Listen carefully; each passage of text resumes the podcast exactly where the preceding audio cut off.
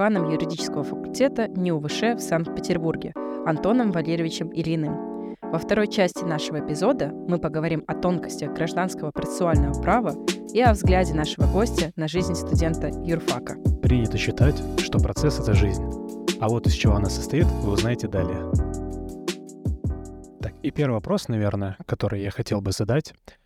В гражданском праве, которым я занимаюсь, поэтому это меня волнует, часто строится культ личности, весь ну, культ с правовой системы, если так можно сказать, вокруг немецкого права, бывает вокруг английского, американского права в каких-то отраслях.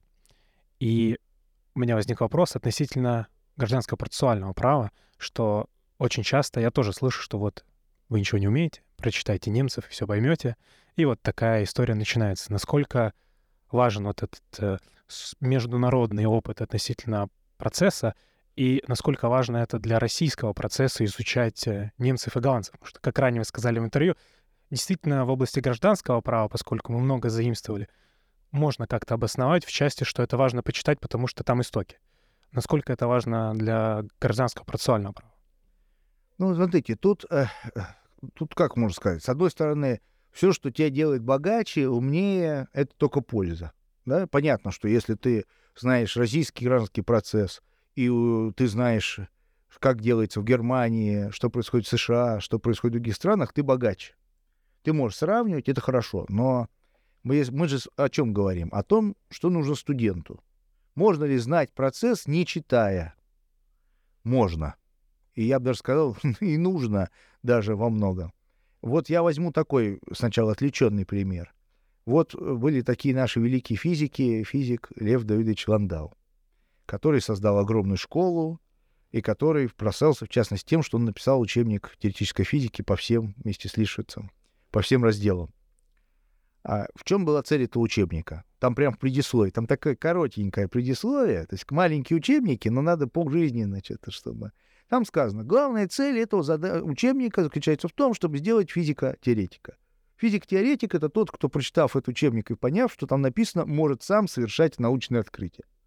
То есть вот была цель, самая скорейшая — дать знания, чтобы человек тут же включился в научную работу. Вот я считаю, это абсолютно правильный путь. Если наша задача какая? Вот мы должны обучить студента тому, что он вышел и сразу может в гражданском процессе участвовать. Может писать иски, которые не будут возвращаться мгновенно, да?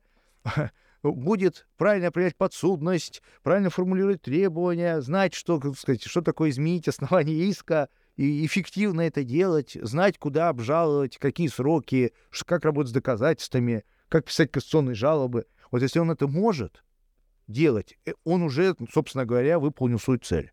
Это первое. Ему совершенно для этого ничего знать, кроме того, что знать хорошо процесс наш отечественный, не нужно. То есть в каком-то смысле ему даже не надо знать, почему эти институты такие, а не другие. Это первый шаг, да, то есть включиться в работу не нужно. Это мешает. И так это сложно. Это сложно выучить. Понять, э, что, что такое новые обстоятельства и почему они такие, это трудно, даже наши. Что вам тут даст немецкое, я вам скажу, ничего не даст. Потому что вы на одну трудность получили другую трудность. Вы умножили две трудности и получили вот эту мультипликативный эффект. А, это раз. На втором, да, вот мы хотим заниматься научной работой теперь, да, следующий шаг. Научной работой тут, конечно, сравнительный анализ, он полезен. Но опять же, он полезен для чего? Он полезен только тогда, когда вы хорошо поняли, что у нас. Какие у нас проблемы, и дальше вы говорите, ага, у нас такая проблема. Ну, возьмем какую-нибудь. Можно ли в процессе, элементарный, да, а, элементарный вопрос, замена надлежащего ответчика. Надо ли у ответчика надлежащего спрашивать его согласия? Наш кодекс говорит, все кодексы говорят, нет. Немецкое гражданское уложение говорит, да. Да, один и тот же вопрос. Ну что, вы знаете, что вам полегчало? Понимаете, да? Это, ну, другое, другое. Вот задача. И мы всегда, можно сказать, там мы ставим, например, диспозитивность на первое место. Там, значит, права истца имеют приоритет в нашей парадигме. Там скажут, нет, ответчик имеет свои, значит, права. Другой ответ. Это в каком-то смысле э, столкновение разных подходов, разных идей, разных приоритетов. От того, что вы это знаете, ну, конечно, вы богаче, вы теперь смотрите на эту норму по-другому. Вот вы читаете, думаете, а у немцев не так. Ну и бог с ними. Да, вы можете это сказать. Но или потом вы скажете, нет, все-таки вот я законодатель, хочу поменять. Когда я учился, я помню, что я читал немцев, и немцы там на полном серьезе, потому что немцы же как и наши. Мы считаем, что мы, значит, пупы земли, и немцы считают, что они пупы земли. Они правильно делают почему? Потому что они немцы. Да, по определению. Немцы не могут же неправильно думать. Надо взять всех немцев э, и дальше привести их к некому общему знаменателю. Там сколько за вот эту норму, 150 ученых, а за эту 140, ну, этих меньше. Значит, осталось 10 немцев, вот этих берем тех, да. Вот в Германии вот образовался там ярославские, да, ученые наши любят, значит, Значит, умы думают так, ссылка, 600 ссылок на немцев, там, в случайном порядке каких-то немцев, да? Каких-то, ты можешь так, интересно просто какие-то фамилии. А идиоты думают не так. Дальше ссылка еще на каких-то немцев. Ну вот, э, Евгений Алексеевич Кошеников на каком-то внутренний критерий позволил ему разделить немцев на хороших немцев и идиотов. О, хорошие немцы берутся, идиоты отсекаются. Ну, наверное, если бы он сказал, какой свой критерий, это было больше пользы, чем. Да? Но э, Ярославская школа, почему я их привел? Они хороши тем, что у них все-таки было всегда свое мнение. И они высказывали свое мнение, а дальше под свое мнение брали вот эти вот когорты немцев в ту или в другую сторону. А, надо иметь свое мнение. Когда ты имеешь свое мнение, дальше можно его, например, начать крутить. А можно ли как-нибудь по-другому? Вот где нужен опыт. Но видите, сначала своя идея, а потом начинаем ее проверять. Ну и кроме того, часто того, что мы будем знать, как американцы относятся к преюдиции, это не позволит вам никак разрешить вопрос, допустим, о пределах нашей межотраслевой преюдиции. Ничего это не даст. Поэтому если у вас неограниченный ресурс времени, и вы много знаете языков, пожалуйста, изучайте международные, что в Германии как, э, в Австрии как, пожалуйста, Мозамбик, пожалуйста, тоже поизучайте. Потому что почему, а чем а Мозамбик хуже, чем Австрия? Может, там как раз прогресс в гражданском процессе, в арбитражном, несравним вообще. А потом сейчас же такая и повестка, что страны третьего мира, они же скоро да, предусхотят. Все эти капиталистические страны, они сгинут. И что тогда? Кому нужно будет знание этого немецкого, бельгийского колониального, значит, процесса? Вот, знание Конго гражданского процесса нам поможет. И, кстати, и право тоже гражданского. Просто я согласен с тем, что сейчас очень большой перекос стал в то, что мы же тут все дураки, а они все умы. Это такое бывает. Вообще, это может быть даже какой-то нехорошее свойство э, некоторых нашей российской интеллигенции вообще в целом, что вот там где-то Царствие Небесное, и там они все знают, и поэтому надо припасть и оттуда... Как град на холме, получается, да? Да, да, да, да, и оттуда вот вся истина. Иногда это, кстати, правда, когда у нас у самих ничего нет. Вот я вспоминал Ландау. Ландау уже сам выучился потому, что у нас только эта физика зарождалась, и он непосредственно у Нильса Бора учился, то есть он припал к тому, что там было. Но это когда ничего нет. А у нас, допустим, процесс. Почему не особо интересно, что там думали немцы? А потому что очень традиционные нормы. У нас эти нормы мало меняются. И очень много уже люди знали тогда. Да, там до революции любили наших отправлять аспирантов, как бы мы сейчас сказали, учиться у немцев. Так почему? Потому что тоже то законодательство, которое мы имели, считалось, что оно устарело. Вы знаете, что и гражданское уложение было подготовлено совсем новое, потому что там все было очень старое, ужасно. Ну, Сенат работал на основе... И Сенат да. фактически выдумывал, да, новое. И Сенат фактически работал, вы правильно говорите, на основе того, что черпал прямо из иностранного законодательства. Но это, к сожалению, просто этап такой, наверное, не самый для нас э, хороший, уважительный к нашей государственности был, что у нас э, институты не работали, которые могли бы предложить что-то новое. Поэтому мы непосредственно у немецких профессоров, да, потому что Германия тогда была на пике своего интеллектуального развития. Ну, да, наверное, это было тогда нужно. Сейчас это совершенно не нужно. Наоборот, интересно. Вот в советское время, кстати говоря, ведь многие приезжали изучали советское право, потому что оно представляло интерес. Вот вы читаете, допустим, Лона Фуллера. Казалось бы, Лон Фуллер. Там, да, вообще, то есть а он говорит, вот Пашуканис, новая вообще идея, он вообще такой молодец. Он, там прям, никто не знает Пашуканиса в Советском Союзе. Ну, конечно, его расстреляли, кто его знает. Да, мы же, так сказать, самых нужных, самых ненужных же в первую очередь. Да? Там никто не знает. А он двинул нов... выдвинул новую идею для теории права. Да, такая вот книжечка очень, кстати, э, история права и марксизм называется. Очень, кстати, интересно почитать ее. Да, новый какой-то взгляд. Он говорит, вот это новый, новый вклад. Так люди, э, к нам был такой э, итальянский тоже профессор, Капелетти. Вот он на полном серьезе изучал советский гражданский процесс, говорил, а что, то, что привнес марксизм в то, чтобы состязательность, как понимается, диспозитивность, что это интересно. Вот им это было интересно. Вместо того, чтобы говорить, давайте что-то придумаем, какие-то свои модели, или хотя бы вот эти модели, которые известны немножко под нужды сегодняшнего дня подделаем, и покажем всем, что вот можно и так еще. Мы говорим, конечно, мы ничего тут не понимаем, все сломаем, возьмем оттуда. Это, это просто непрофессионально. Поэтому нет. Если есть время, читать можно, но это абсолютно не залог и не гарантия знания процесса. Ну, вот вы Советский Союз упомянули, в связи с этим еще развивающий вопрос.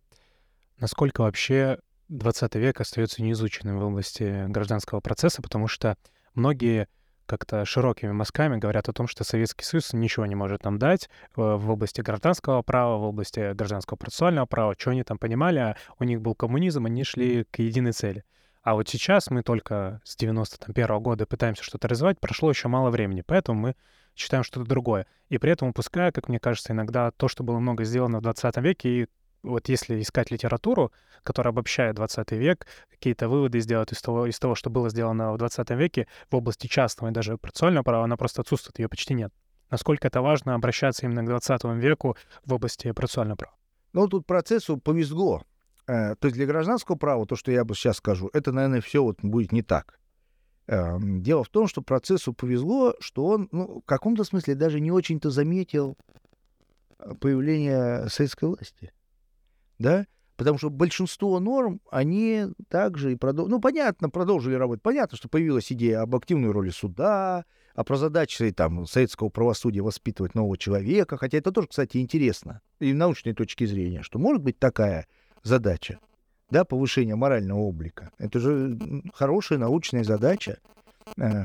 Да, понятно, что у них стало гораздо больше, меньше дел и меньше социальных особенностей. Но отвечая на наш вопрос, тут надо всегда попытаться выйти, как всегда бывает, вот из такой вилки, в которой нас загоняют. Когда так ставится вопрос, кажется, либо Советский Союз — это благо, и все, что там было, все было хорошо, и там у нас была супер наука процессуальная, которая запустила свою процессуальную ракету и процессуального Гагарина, значит, в космос первым, и поэтому мы теперь будем всю жизнь на этом вообще э, гордиться этим, делать ничего не будем. Просто говорим, у нас был свой процессуальный Гагарин, а у вас нет, и молчите, значит, там. Учите мозамбикский гражданский процессуальный кодекс. А другая сторона, что ничего вообще не было, сейчас, ну, действительно, сейчас другое общество, все по-другому, все это надо взять и выкинуть и забыть. Вот процессуальное здесь я бы такой подход взял бы. Конечно, появилось много новых процессуальных институтов. Ясно, что советские процессуалисты об этом не могли написать, потому что, как и мы бы, то, что мы не знаем сейчас, то, что нам не дано сейчас, с какими вопросами мы сейчас не сталкиваемся, мы не можем сформулировать свое мнение. И с этой точки зрения, если вы хотите изучать вот какие-то вещи новые, или вы понимаете, что они появились, там, допустим, а, все, что связано там, почти все с обжалованием, то, что советская система была совсем другим, наверное, там это не так что-то оттуда почерпнуть, наверное, нельзя. Но вопросы доказывания почти не изменились. Вопросы, связанные с иском, очень многое осталось на том же самом уровне осознания. Так э, у нас право на иск, Гурович, 49 год. Читается, всем советую, читается, как выпущенная работа фактически только вчера. Да, ну там вначале, конечно, на Карла Марса пару раз он сослался, но дальше абсолютно он прямо общается с австрийскими учеными, с немецкими учеными, ну, понятно, 49-й год, поэтому там этот фашистующий, это, наоборот, прогрессивный, но это абсолютно выдающаяся научная работа. Там мало, кстати, своих мыслей, как всегда бывает, когда человек очень хорошо знает немецкий язык и очень хорошо читал немецких ученых, они полностью его подавляют. И, но с точки зрения введения проблематику, оно читается очень современно. А наоборот, наши ученые, которые не знали никакого языка, потому что так вышло, но зато они думали своей головой. У нас есть выдающиеся работы советские. Там Курылев, допустим, Сергей Васильевич. по доказыванию, читается просто сейчас совершенно как современная работа, и многие, многие же используют эти идеи. Никто не ссылается, потому что они не знают. Им кажется, что это вот догма. А вот человек там в каком-нибудь там 50-м году э, выпустил книжку небольшую, и там все есть. Там все есть, коротко, да, допустим. Вообще, Юдельсон такой был, Карл Семенович Юдельсон, основатель. И в, Саратовске, в Саратове, кстати, он работал, и в Свердловске. Поэтому все процессуалисты оттуда. Его 50-го года, книга 50-го года, читается просто великолепно по доказательственному праву.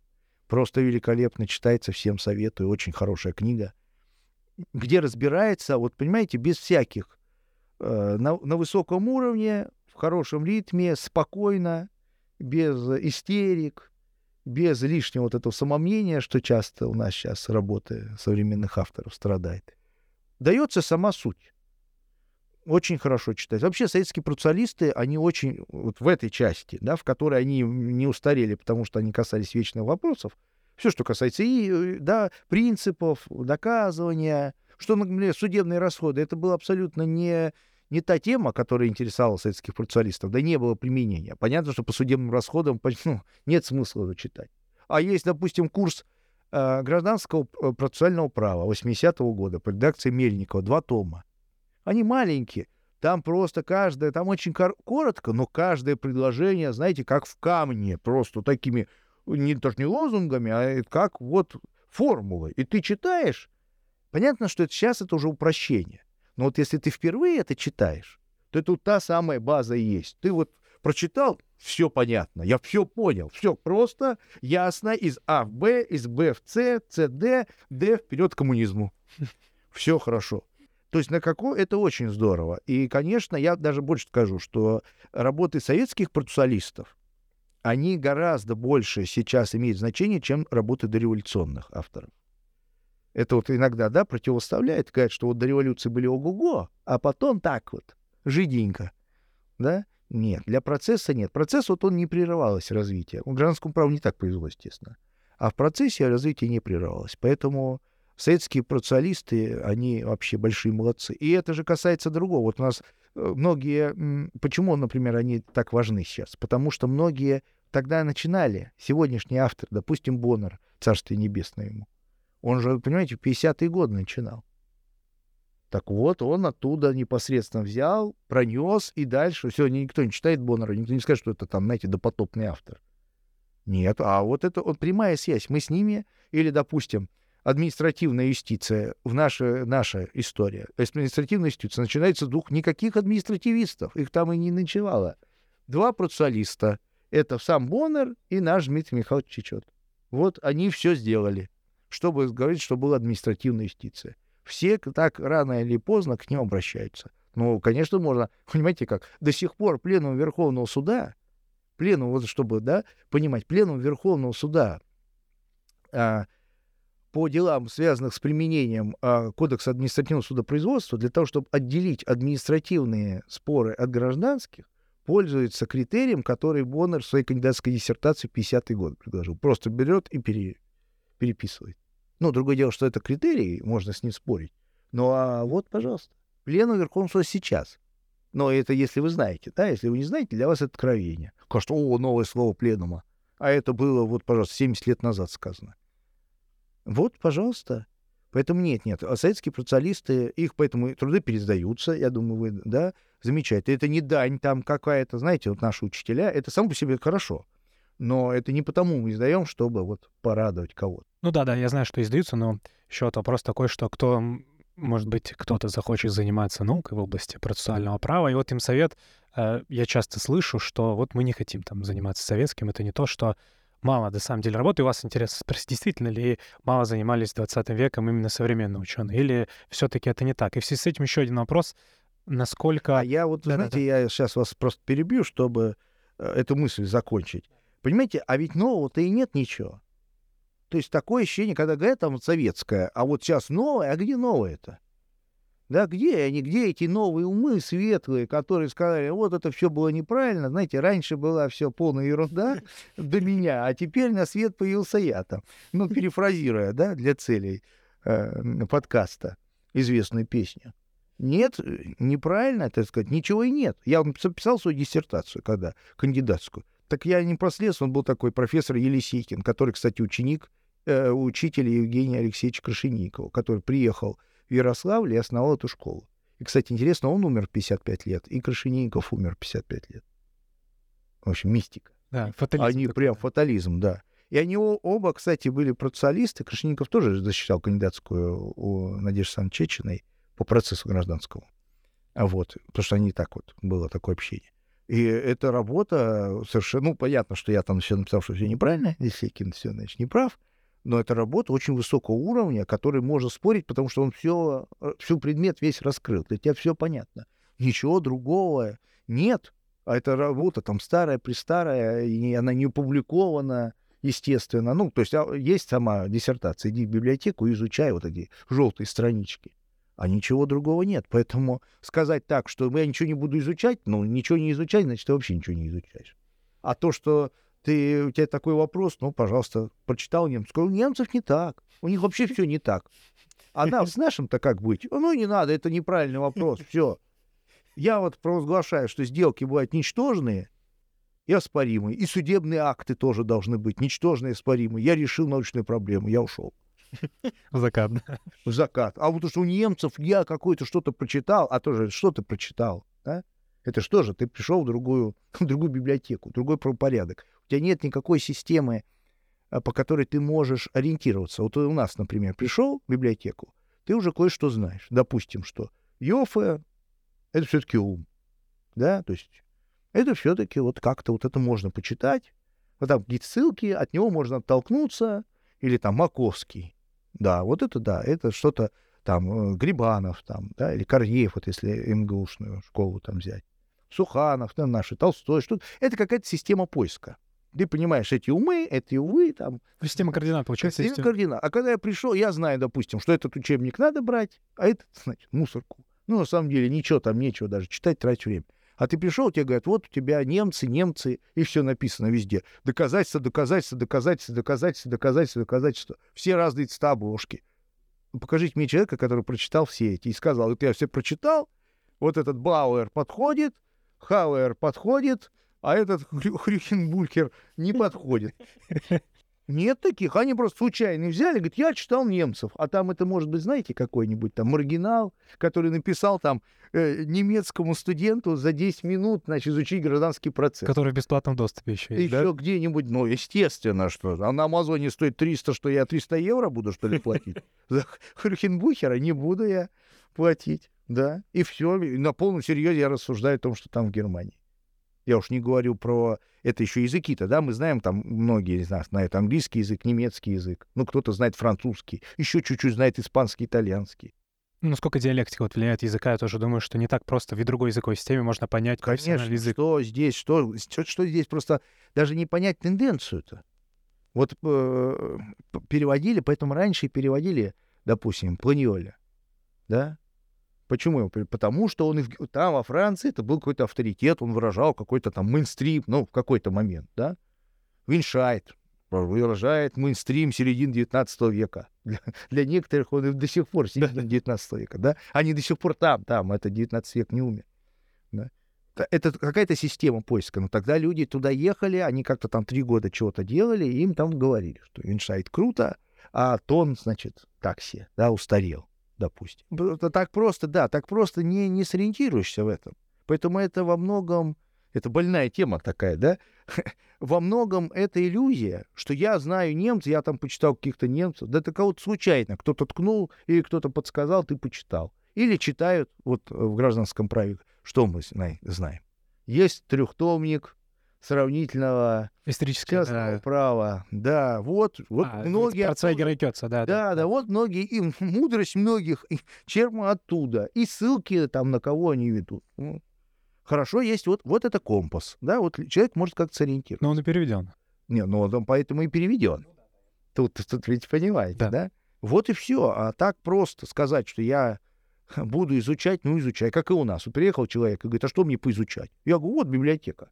У нас автор, мало ли у нас авторов, да полно. Изучай. Ну вот такой вопрос и зададим. Из чего состоит библиотека? Мы знаем, что ваш курс гражданского процессуального права основан на множестве источников, и какие из них вы можете порекомендовать в качестве дополнительного э, списка литературы для студентов, помимо тех, которые вы, вы уже перечислили и из 20 века, и из немцев. Что... Вот здесь еще дополнение скажу. Вы часто упоминаете Ярославскую, Свердловскую, Саратовскую, Московскую школу. Насколько вот внутри страны важно это противопоставление, насколько разные идеи, потому что там, в области гражданского, даже уголовного права мы можем найти какие-то серьезные различия, о которых спорят разные города. И там, обучаясь в Санкт-Петербурге, приезжая на обучение в какой-то другой город, ты можешь вообще быть в шоке от того, что там пропагандируются такие идеи, для них они очевидны. И когда туда приезжаешь, что-то рассказывать, тебе говорят, откуда? Откуда ты приехал? Ну, э, что касается научной школы, это очень важно. Это нас обогащает. И, кстати говоря, вот если взять про наш факультет сказать, что в отличие от других, Наш факультет, вы, наверное, заметили, на самом деле э, состоит из представителей разных школ. у нас не только петербургская школа, у нас очень многих и, э, и москвичи, так сказать, по происхождению и по обучению. У нас довольно много таких преподавателей, которые учились в МГУ, да, или РШЧП закончили, сюда, так сказать, эти идеи переносят. И у нас и Ярославская школа тоже, да, Юлия Валерьевна у нас ведет. То есть мы я стараюсь... И, и из Свердловской школы у нас есть преподаватели. Ну, их не так много, но тем не менее. Это все нас обогащает, потому что действительно очень разные подходы. Именно подходы к тому, что правильно, что надо учить, что не надо учить, что важно, что не важно. Да? Потому что на самом деле от того, что если человек вдруг говорит, я, раз, я считаю, что совершенно очевидно, что есть распределительные сделки, да, и дальше, и, а друг, и тут же его начинает бить там, что ты тут ахинею какую-то говоришь. На самом деле это не так важно. Что кто-то другой отрицает, если он понимает эту проблематику. Просто в одном это считает с самого начала, это сообщает, и дальше студент об этом услышал, и он живет действительно, как будто это всегда есть. А другие говорят, этого нет. Ну, тоже ничего страшного, потому что это не, не такой важный вопрос. Но это влияет на мироощущение. Поэтому, конечно, для полного, если вы хотите погрузиться, конечно, Э, интересно знать, кто как думает. И иногда вот эти традиции, потому что школа — это всегда традиция, они влияют. Влияют на подходы методические. Понятно, я думаю, что э, там школа гражданского права МГУ имеет одни взгляды. Да, там Ленинградская школа не такая зашоренная. Она э, по-другому отвечает на один и тот же вопрос. И важно понимать, что, что здесь стоит, потому что часто за этим уже ничего не стоит. Бывает просто упрямство, традиция. Наши деды, так сказать, наши учителя так считали. Если мы не будем так считать, это будет предательство наших предков. Плюнем на их могилы. Нет. Поэтому я ни за что не буду это признать. Это тоже. Да? Важно это понимать. Ну и хорошо, пусть не, не трогай. Что касается, что почитать. То есть вот, вот меня спрашивали, что чем я отличаюсь от Михаила Зиновича. Ну, во-первых, теперь, как я подумал, не только тем, что я намного симпатичнее и упитаннее, чем Михаил Зинович, я должен рассказать. Да. Но еще, например, тем, что Михаил Зинович говорит, единственный источник права — это мои лекции. Наверное, это все знают, у него много таких афоризмов. афоризмов. А я вот так не считаю. И в этом мое, мое отличие. Дело в том, что, видите, с процессу, конечно, не так повезло, как гражданскому праву или уголовному праву. Потому что по гражданскому процессуальному праву нет приличных учебников. Потому что учебники обычно которые написаны, по нему нельзя ничего научиться. Да, это какой-то небольшой сборник законодательства, какой-то доктрины и еще чего-нибудь. Это никому не надо сегодня. Абсолютно. То есть, что значит никому не надо? С помощью него нельзя решить ни одну задачу в задачнике. А ничего нам не помогает. Вы почитали судебный акт, почитали учебник, ничего как бы не соотнесли, и думаю, ну, ерунда какая-то. Таких учебников хороших, вот в этом смысле, когда я говорю всегда Васьковский учебник, это хороший учебник, я его всегда рекомендую для начала. То есть он тоже бесконечно устарел, надо понимать. Но какие-то азы, какие-то понятия там очень хорошо изложены. Во-первых, там прекрасный язык, что вообще для дореволюционной литературы свойственно. Русский язык хороший. И там все очень четко. Ничего лишнего, Э, показано данное определение понятий, тоже, кстати, без э, такого, знаете, бывает такой энтузиазм дать вот самое логически непротиворечивое определение. Это абсолютно бесполезно всегда, но многие любят. Из-за этого все другое уходит на второй план. Вот Васьковский прекрасен. Его можно вот прочитать. Вот ты читаешь только если ты начинаешь. Ты читаешь, ты совершенно понятно входишь, быстро входишь. Только надо не забывать, что он тоже это вот начало 20 века. С тех времен многое воды утекло. Да? Это многие тоже забывают. Многие говорят, я когда учился на третьем курсе, читал в библиотеке Яблочкова, Васьковского, там кого-то еще вспоминает обычно, там, Энгельмана, и поэтому я знаю гражданский процесс. И я с этим знаем до сих пор, мне там 40 с чем-то лет, я до сих пор знаю гражданский процесс, потому что я читал Энгельмана. Ангельман взял и перевел немецкий учебник Шмидта. На то тоже. А это Шмидт тоже жил там где-то, там, с Миншайден немножко моложе, да, там, допустим. Если я не путаю, Энгельман, кажется. А, то есть лучше всего по процессу читать вот что. Дело в том, что если вас интересует какая-то тема, есть по каждой теме несколько хороших статей. И читать именно статьи. То есть тут э, непростой путь. Тут, знаете, как бись, э, значит, на, на нитку. Такой ювелирный. Такой ювелирный, очень, да. Очень да вот одну, от, от, из одного набора, из другого mm. набора. В принципе, я вот, если такого не, неохота этим заниматься, то есть какие-то некоторые монографии. Вот я некоторые назвал там. А, курс э, гражданского процессуального права советского. Советский, так называемый, советский гражданское процессуальное право 80-го года. Только везде надо делать оговорку, что этого недостаточно. Там, это хорошее введение в поэму. Пожалуйста, его. А, по доказательственному праву. Вот я говорю, Курылев, да, я говорил, там, Боннера можно читать, можно читать. Юльсона, я его глубоко уважаю, он до сих пор читается. Но, опять же, с поправкой на то, что... И дальше вот он, он, он, вас интересует там, допустим, судебные расходы. Там есть две-три статьи, которые вот полностью сейчас отражают суть движения. И там законная сила судебного решения. Есть там две-три статьи. Но тут еще монографию можно там порекомендовать. Поэтому всегда тут приходится вот по тему. Там исполнительное производство, часть процесса, но он всегда живет отдельно. Знаете как? Это наш ребенок, но он живет отдельно. Да? Но все время ходит и просит нас деньги там, да? Вот, вот такое вот это исполнительное производство. А вроде самостоятельно, а вроде и нет. Там нотариату тоже, там э, граждан, там а, арбитраж и третейский разбирательство, тоже часть процесса. Это самая, кстати, простая часть процесса, элементарная. Там нет ничего интересного, поэтому очень все любят ей заниматься. Да, потому что там все быстро входишь, быстро все понятно. Это еще одна составляющая. Поэтому вот так нельзя дать универсальный, универсальный рецепт. Дело будущего создания хорошего учебника по гражданскому процессу. Но видите, почему его и нет сейчас? Потому что сейчас очень быстро развивается процесс. Да? Тот же самый Михаил Зинович, опять же, ну, он, понятно, на таком, прям, на таком пафосе всегда это говорит, что вот прямо сейчас рождается знание гражданского процесса доселе невиданное, и сейчас я вам это скажу. Там вот он, два часа подводка, и две минуты, вот оно, это знание, падает на вас, как дар с небес. А на ваш взгляд, куда движется наш процесс сейчас? Ну, он движется только к хорошему. Никуда он другой. Просто я к тому, что мы сейчас... Э, много что влияет на процесс. Допустим, появляются новые процессы. Процессы еще какие? Они похожи очень на математику. Очень сильная корреляция. То есть если вот гражданское право можно сравнить к физике, да, вот они проводят эксперименты, они все что-то новое там придумывают, математики, а математики им как бы на это наплевать, на все. А, вот возьмем тоже какой-нибудь пример. Вот есть такое понятие интеграла. Это чисто математическое понятие. Математики из каких-то из наука для науки давным-давно выработали вот это. Потом, значит, появляется Дирак, Поль Дирак.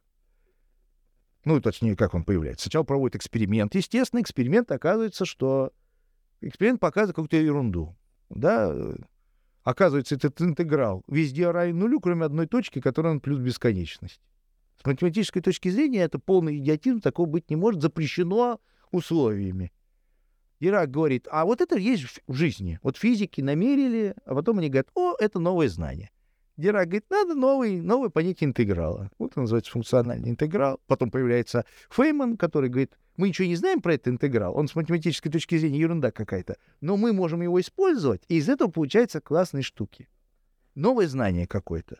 Математики говорят, о, это нам задача еще на сто лет. Обосновать до сих пор, кстати, нерешенная. Обосновать вот это Дирак 30-е годы, Фейман там 60-е годы, вот они там 100 лет, много, но и по пути они же много-много нового знания получают. Также и процессуалисты, они говорят, вот у нас есть там, допустим, что? Какая-нибудь элементарная идея. Например, там, правоприемство. Казалось бы, господи боже мой, что мы там не знаем про правоприемство? Потом появляется, применяет цессию. Вот цессия появляется, да, какой-нибудь там. Куча всяких споров. И тут Верховный суд, который ничего не знает, ничего не понимает, он говорит, о, у нас был случай, и мы его решили так. Мы сказали, что правоприемство надо спросить вообще согласие вот этих вот. А почему они так решили спросить а, правоприемника? А потому что там был на самом деле спор между ними. Процессист скажет, это вообще не, ничего вообще, это не страшно, вообще плевать на то, что он говорит, на этот спор, надо заменить его было, и все, и у вас нет никаких проблем. Они говорят, нет, а мы решили сделать так, нагородили огромную конструкцию, в конце получили точно такой же ответ, но из-за того, что они нагородили, это же начинает жить своей жизнью, да, вы понимаете. И записали в пленум, да. И записали в один пленум, потом они записали про поручительство, про поручительство в пленум, да. да, ну там поручительство немножко усложнилось, но они же это тоже не смотрят ничего. О, мы уже один раз это, ну, как сказать, подумали один раз, больше же не будем. А, и будем использовать вот это везде. И вот процессуалисты некоторые думают, ага, не пришло ли время поменять наш взгляд на правоприемство? Ну, это я привожу негативный пример, когда не надо менять. Но это был такой, знаете, всплеск того, что давайте еще раз на это посмотрим. Иногда это дает нам много нового. И мы говорим, да, мы вот все то же самое, что мы говорили, это правда, но теперь мы еще добавим вот это. И вот благодаря цивилистам, или там, ну не только там, трудовикам, налоговикам, все время они подкидывают вот эти новые задачи, и иногда, вот Артем Георгиевич опять, который я упоминал, вот он, он большой молодец, потому что он все время говорит, вот нам надо, ну, нам нужно, чтобы работала наша процессуальная, наша конструкция цивилистическая, нам нужен процессуальный вечный двигатель. Вы можете нам дать вечный двигатель? Процессуалисты говорят, нет.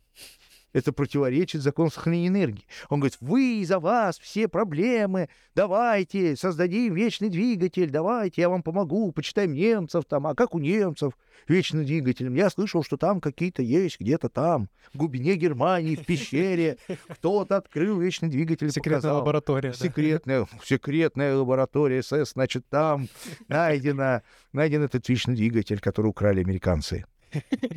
А вот. И все это обсуждается 10 круглых столов. Как, что там, кто это видел, что там. Кто видел планы? Сегодня мы позвали человека, который видел планы этого двигателя. Он сейчас по памяти это воспроизведет. Чаще всего видел человека, который тот ну, видел. Да, да. Ну, сразу видно, что вы в курсе дела, да. Да. То есть э, цивилисты подкидывают такое. Ну вот, например, в процессе решения этой задачи, потому что бывают задачи интересные, у цивилистов бывают интересные конструкции ну, вечного двигателя не получается, но э, что-то выдумывается, или, во всяком случае, предлагаются какие-то новые решения. Или мы, наконец, начинаем понимать, как еще можно. То есть под нашу музыку можно и так делать, да? И это очень сильно развивает процесс. А раз у тебя все время что-то меняется, понятно, что писать учебник, потому что... Ведь надо же, надо же осознать это еще. Да, вы все, я думаю, понимаем, что, что как наука развивается. Мы вот, например, предлагаем новые решения, но нам же надо время, чтобы осознать еще их. То есть мы сначала придумали, а потом поняли, что мы придумали. И как это будет стыковаться, потому что для процесса важно, чтобы все части его стыковались. Для гражданского права нет такой задачи. А в процессе это важно. Поэтому процесс — это всегда вот вглубь. Да? Вот как гномы там копают, вот они вглубь этой горы. И вот это вот такие процессуалисты, они копают, копают, копают. Потому что до сути можно в любом месте начать копать и докопаешься. А в гражданском праве нет такой задачи, поэтому они могут, цивилисты, более свободно э, действовать. Но в целом, в целом, возвращаясь, я могу сказать, что э, тут вот надо, поэтому статьи имеют большое значение. Вот надо следить, смотреть, что происходит. Потом процессуалистов на самом деле же очень мало. Вот цивилистов, если там, не знаю, сколько взять, не знаю сколько, назову просто такое с потолка, 10 тысяч, ну, просто, то есть процессуалистов, допустим, 70 человек. Вот такие кто. И из них кто-то что-то делает еще меньше. Поэтому я, видите, называю для меня Юдельсон, который там умер там, в 60 каком-то году. Я с ним вот общаюсь, я читаю книгу, он для меня как живой человек, да, потому что это такой собеседник. А, э, потому мало процессуалистов. Поэтому надо следить. Статьи, статьи показывают, куда мы там двигаемся, что происходит, Но это сложно. Поэтому, кстати, лекции поэтому имеют значение. Вот вы упомянули про статьи, про научную работу. Популярная современная тенденция того, что мы не должны находиться только вот в вакууме права. Появилась там экономическая школа, в том числе вот Артем Георгиевич, у него большая монография, не учебник, наверное, все таки но монография на этот счет.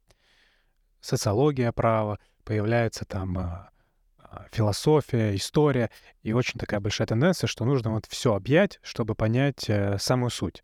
Вот там, к примеру, в истории многие начинают противопоставлять системы процессуальные. Я думаю, что даже обыватель, который не изучал право, для него вот э, известно про то, что вот там профессиональный процесс, непрофессиональный процесс, и для него в голове как-то вот уложилось, что процессы противопоставлены друг другу. При этом, с другой стороны, мы возьмем в гражданском праве, есть какая-то э, тенденция к систематизации. Появляются там, в принципе, унидера и прочее, прочее, прочее, прочее. И в связи с этим вот вопрос, насколько, наверное, даже два, насколько важно э, использовать другие дисциплины для того, чтобы понять э, процесс. Имеется в виду гуманитарные. Ну, может, и математические, как по нашему подкасту следует. И другой вопрос, насколько важно и с исторической точки зрения и будущего двигаться к унификации какой-то такого всемирного общего гражданского процесса, если так можно сказать, потому что такие тенденции э, в области там даже трудового уголовного права мы видим, что для простоты вырабатывается что-то общее, чтобы было проще взаимодействовать. Да, но такие два, два разных вопроса. Но первый вопрос, конечно, э, для познания процесса, я вот скажу, вот эти все знания вот этого всего, это, конечно, абсолютно не нужно абсолютно не нужно, и вообще э, выкин... надо все это выкинуть, это все, это ничего не помогает. Ну вот это, знаете, такой вот самый простой, первый подход к проблеме. То есть если мне надо понять, а, что такое основание иска, ну никак мне никакая политология, социология, что там бы назвали, эконом-анализ, вообще никак мне не поможет совершенно. Да? Потому что процесс это догматическое. Ведь что, из чего состоит право? Есть догматика права, социология права и что еще? Политика права. Да, это надо всегда помнить. Если ты в догматике находишься, на догматику влияние вот этого всего, ну, очень опосредованно. Процесс, вот догматика имеет огромное значение. Социология тоже имеет значение. Но для чего? Вот мы и говорим. Верховный суд говорит, что-то многовато дел у нас в Верховном суде. Давайте-ка мы придумаем какие-нибудь фильтры, чтобы к нам попадало мало дел. Ну, наука, конечно, может и сказать, да, действительно, мы всегда знали, что Верховный суд, он же не для того, чтобы дела рассматривать, не для того, чтобы ошибки исправлять, а для того, чтобы что делать? Ведь вырабатывать какое-то, развивать право в России. Вот это истинная миссия. Еще, значит, когда крестили Русь, уже тогда сказали, что придет, придет высший суд, который нас, значит, научит истинному праву. Как в том рейтинге «Будущее России», да. Да, да, да, да, да. Вот, пожалуйста. И сразу ученый, да, да, да. Верховный суд говорит, спасибо вам, друзья. Мы можем ходить на работу один раз теперь в неделю, будем рассматривать по одному делу. Или президиум Верховного суда, сколько он уже, два года, ни одного гражданского дела, да, не рассмотрел. Вот спасибо таким людям, которые это все проповедуют. Да. Пожалуйста, делай же, конечно, не ошибки, это же не дело. Не царское же это дело, ошибки-то исправлять. То есть тут такое бывает. А, это в первом, в первом приближении. Ничего это не нужно. Это действительно лишнее, и все это... Очень в этом всегда любят поиграться и ученые, юристы, потому что это новые игрушки. Старые надоели, а новые... Или, допустим, мы в тупике, ничего не помогает. А тут докторскую диссертацию надо защищать. Ну, скажем, что... Ну да, мы так ничего не знали про основание. Теперь скажем, основание низкого эконом-анализ. Ух ты, там, все скажут, а мы никто не читал. А я читал. Все докторское тебе. Ты читал про эконом-анализ что-то там, кого-то там. А кого ты читал? Калабрези. Ого. Никто же не знает, что это там какой там 60-й, да, это. Бог знает, а уже сами американцы не знают, кто это. А мы Калабрези, Познер, пожалуйста, это супер там. Американцы говорят, кто это такие вообще? Какие-то там маргиналы из подворотни, которые мы забыли, там это для библиотек что-то они написали. Я, да, это шутка, но смысл в том, что мы тоже всегда не знаем, что там на самом деле всегда есть для чего-то, все это методы, если говорить серьезно. А, есть вот такое в науке методы. Эконом-анализ — это метод, социология — метод. Методы бесполезно обсуждать без той задачи, которую хотите решить с помощью метода. Только дурак изучает методы просто так. Потому что вы тратите время. Ну хорошо, я изучу теорию игр, я потрачу кучу времени. Что дальше? Я знаю теперь. Я, знаете, вдруг бах, я знаю, как в «Матрице». Я знаю теорию игр, я знаю эконом-анализ. Что дальше-то что?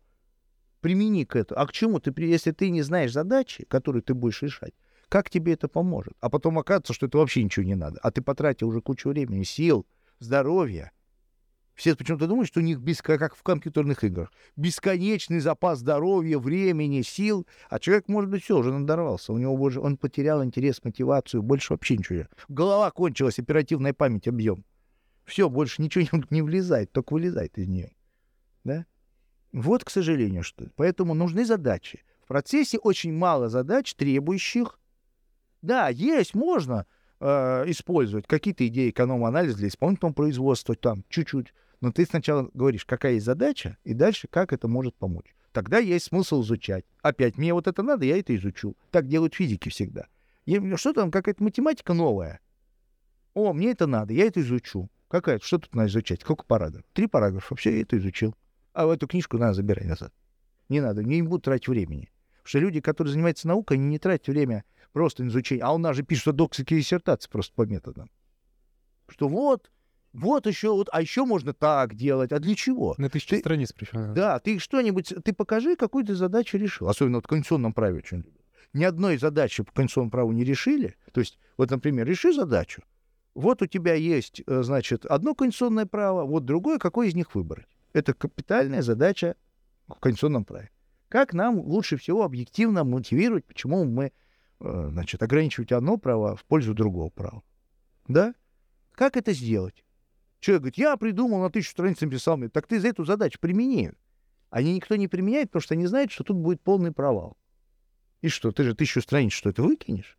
Что ты откажешься, скажешь, мне нужна докторская степень. Я написал тысячу страниц. Дайте мне докторскую степень. Я же тысячу страниц написал. Кто-нибудь из вас написал тысячу? Я Они опять тысячу источников, да, да. Сэкономим. Да, ну это вообще. Они говорят, да, у нас ни у кого нет, надо дать. Мы же доктора, а мы не написали, а он-то написал. Ну на. Так, и замолчи, уж лучше я никогда не слышали, не приходи больше сюда. Да? То есть методы, это важно, методы никакого смысла изучать без задач нет. Эконом-анализ можно изучать тем, кто, например, занимается экологическим правом и занимается вопросами компенсации экологического вреда, распределения рисков. Вот там это хорошо. Вот они используют эту тематику, да? А, вы, те самые авторы, о которых я говорил. Это можно, интересно посмотреть. Но а, обычно это ничего такого уж принципиального. Вот а, антимонопольное право. Пожалуйста, применяй. В процессе очень мало область применения. Ну и потом, знаете, это мне напоминает этот вопрос. А, вот в советское время, опять же, была капитальная, как вы думаете, какая была капитальная проблема у советских процессуалистов? Она была капитальная. Это был вопрос жизни и смерти, идеологическая. Значит, ну, я так просто спрошу, потому что вряд ли, значит, вы глубоко а, Оспаривание, возможно? Не-не-не. Мне кажется, догадаться в это трудно, если ты не хорошо знаешь учения Энгельса. А, значит, а, проблема такая была. Вот у всех нормальных отраслей, у всех нормальных отраслей есть базис. Ну, я напомню, что есть базис, есть настройка, базис главенствует, право — это настройка, и поэтому все, что есть в праве, это есть в базисе, поэтому эконом-отношения все определяет, предопределяет все в праве. И как бы у, у нормальных отраслей есть свой базис, Гражданское право есть свои экономические отношения, уголовное — это плохие экономические отношения, трудовые, ну, это вообще труд, э, фактор производства, а у процесса мы же нигде не сталкиваемся с эконом-отношениями. Нигде нет. Мы сразу право сталкиваются с правом. А где тогда, получается, у нас базис? Это была капитальная проблема и поэтому писались большие трактаты на то, что на самом деле базис есть, но он уже преломление. Т -т. Так это вот мне тоже... То есть процесс всегда был такой вот рафинированной областью. Есть часть процесса, доказательное право, вообще, которое вообще рафинированное в квадрате. Это от философии, ну, только что это более простая философия. Да? То есть философия гораздо труднее, чем доказательное право. Поэтому это всегда процесс, это было дело вот прямо вот тем, кто занимается только правом, больше ничем ничего не хочет. Это вот в простом приближении. А в более, если более серьезно говорить, что если, конечно, ты э, хорошо знаешь философию, это тебе помогает. Ну, вообще, чем больше ты знаешь, тебе помогает. Больше у тебя э, кругозор, это тебе не мешает, помогает. Знаешь ты много языков, это тебе мешает, что ли? Нет, помогает. Но знание языков отсюда ты не сделаешься великим ученым. Что-то еще чуть-чуть, что-то нужно. Да? Но лучше знать языки, чем не знать языки. Да? То есть, да, это все инструменты. Да, но вот философия имеет, например, большое значение, я считаю, для процесса. Хотя вот есть у нас процессуалисты великие, которые вообще ничего в этом не понимают. Но это помогает. В доказательственном праве гносеология нужна. Вот я читаю лекции, вот у меня были несколько лекций. Я вот открыл старый там свой логико-философский трактат Витгенштейна. Прямо вот читаю, и душа радуется, хотя уже там половину ничего не понимаю, потому что там это серьезная литература.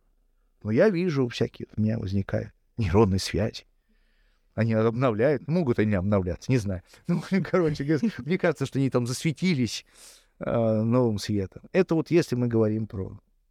А второй вопрос у вас был про историю. Значит, про... Ну, тут я тоже такой, я проповедую такую, такую истину. И про унификацию, да. Про унификацию, да. Унификация, кстати, в процессе в последнее время тоже стали появляться правила, модельные правила. Ну, они не как в гражданском праве, такой вот толщины. Я показываю тут, не знаю, сколько это я показал, 5 сантиметров книга, да, там один пол сантиметра, вот какой-то. Но попытка унифицировать э, правила в континентальном есть. Они никакой, кстати, пользы хотя выдающиеся наши процессуалисты участвовали в этом, и спасибо им за работу, но в целом никакой пользы, то есть никакого нового знания от этой унификации не дали. Почему? Потому что если логика, логика везде одинаковая. Что-то, какие-то детали различаются, но в целом у нас и так все очень похоже. Другое дело, что вы понимаете, что от царя Гороха, то есть от царя Давида, да, и до наших дней правосудие — это главная функция государства. И государство никогда не откажется от правосудия. Потому что это утрата суверенитета, утрата самостийности, да, вообще самости государственной. А процесс это правосудие, это фактически одно и то же. Поэтому не все будут вот эти вот свои особенности охранять и говорить, что в этом и заключается. А, но другое дело, что у нас нет такого, как может быть в материальном праве, в гражданском праве, ну, такого резкого противопоставления континентальная и англосаксонская система это, это, не, это не так. Очень много институтов заимствовано, все заимствуют друг, ну, как обычно бывает, да, как говорят модельеры, да, великие там воруют, да, кто-то там слабаки заимствуют, великие воруют, что такое, да.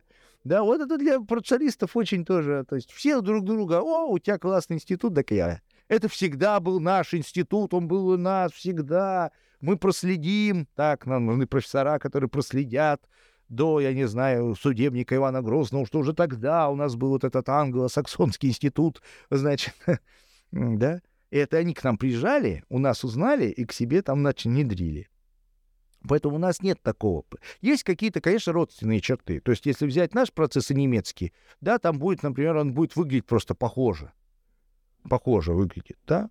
Но он так был, такой был всегда, или французский. У нас есть какие-то французские нормы, какие-то... Ну, то есть мы предполагаем, что, скорее всего, это из французского права к нам пришло, это из немецкого, что-то там из э, там, английского. Но, опять же, тут надо еще помнить, что процесс, в отличие от гражданского права, очень сильно завязан на, инф- на инфраструктуру.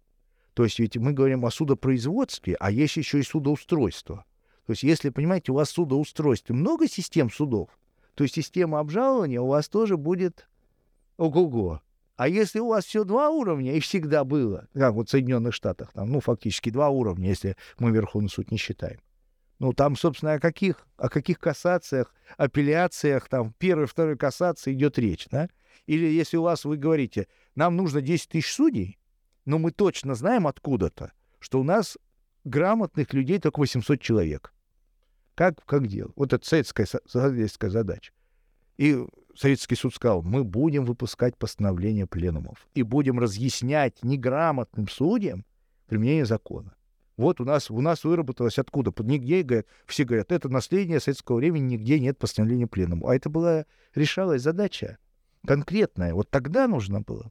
А сейчас вы видите, высший арбитражный суд сказал, тогда это не мешало использовать эту советскую э, негативную практику влияние на независимых судей, чтобы внедрять в их головы тупые, правильные идеи, светлые про вертолеты.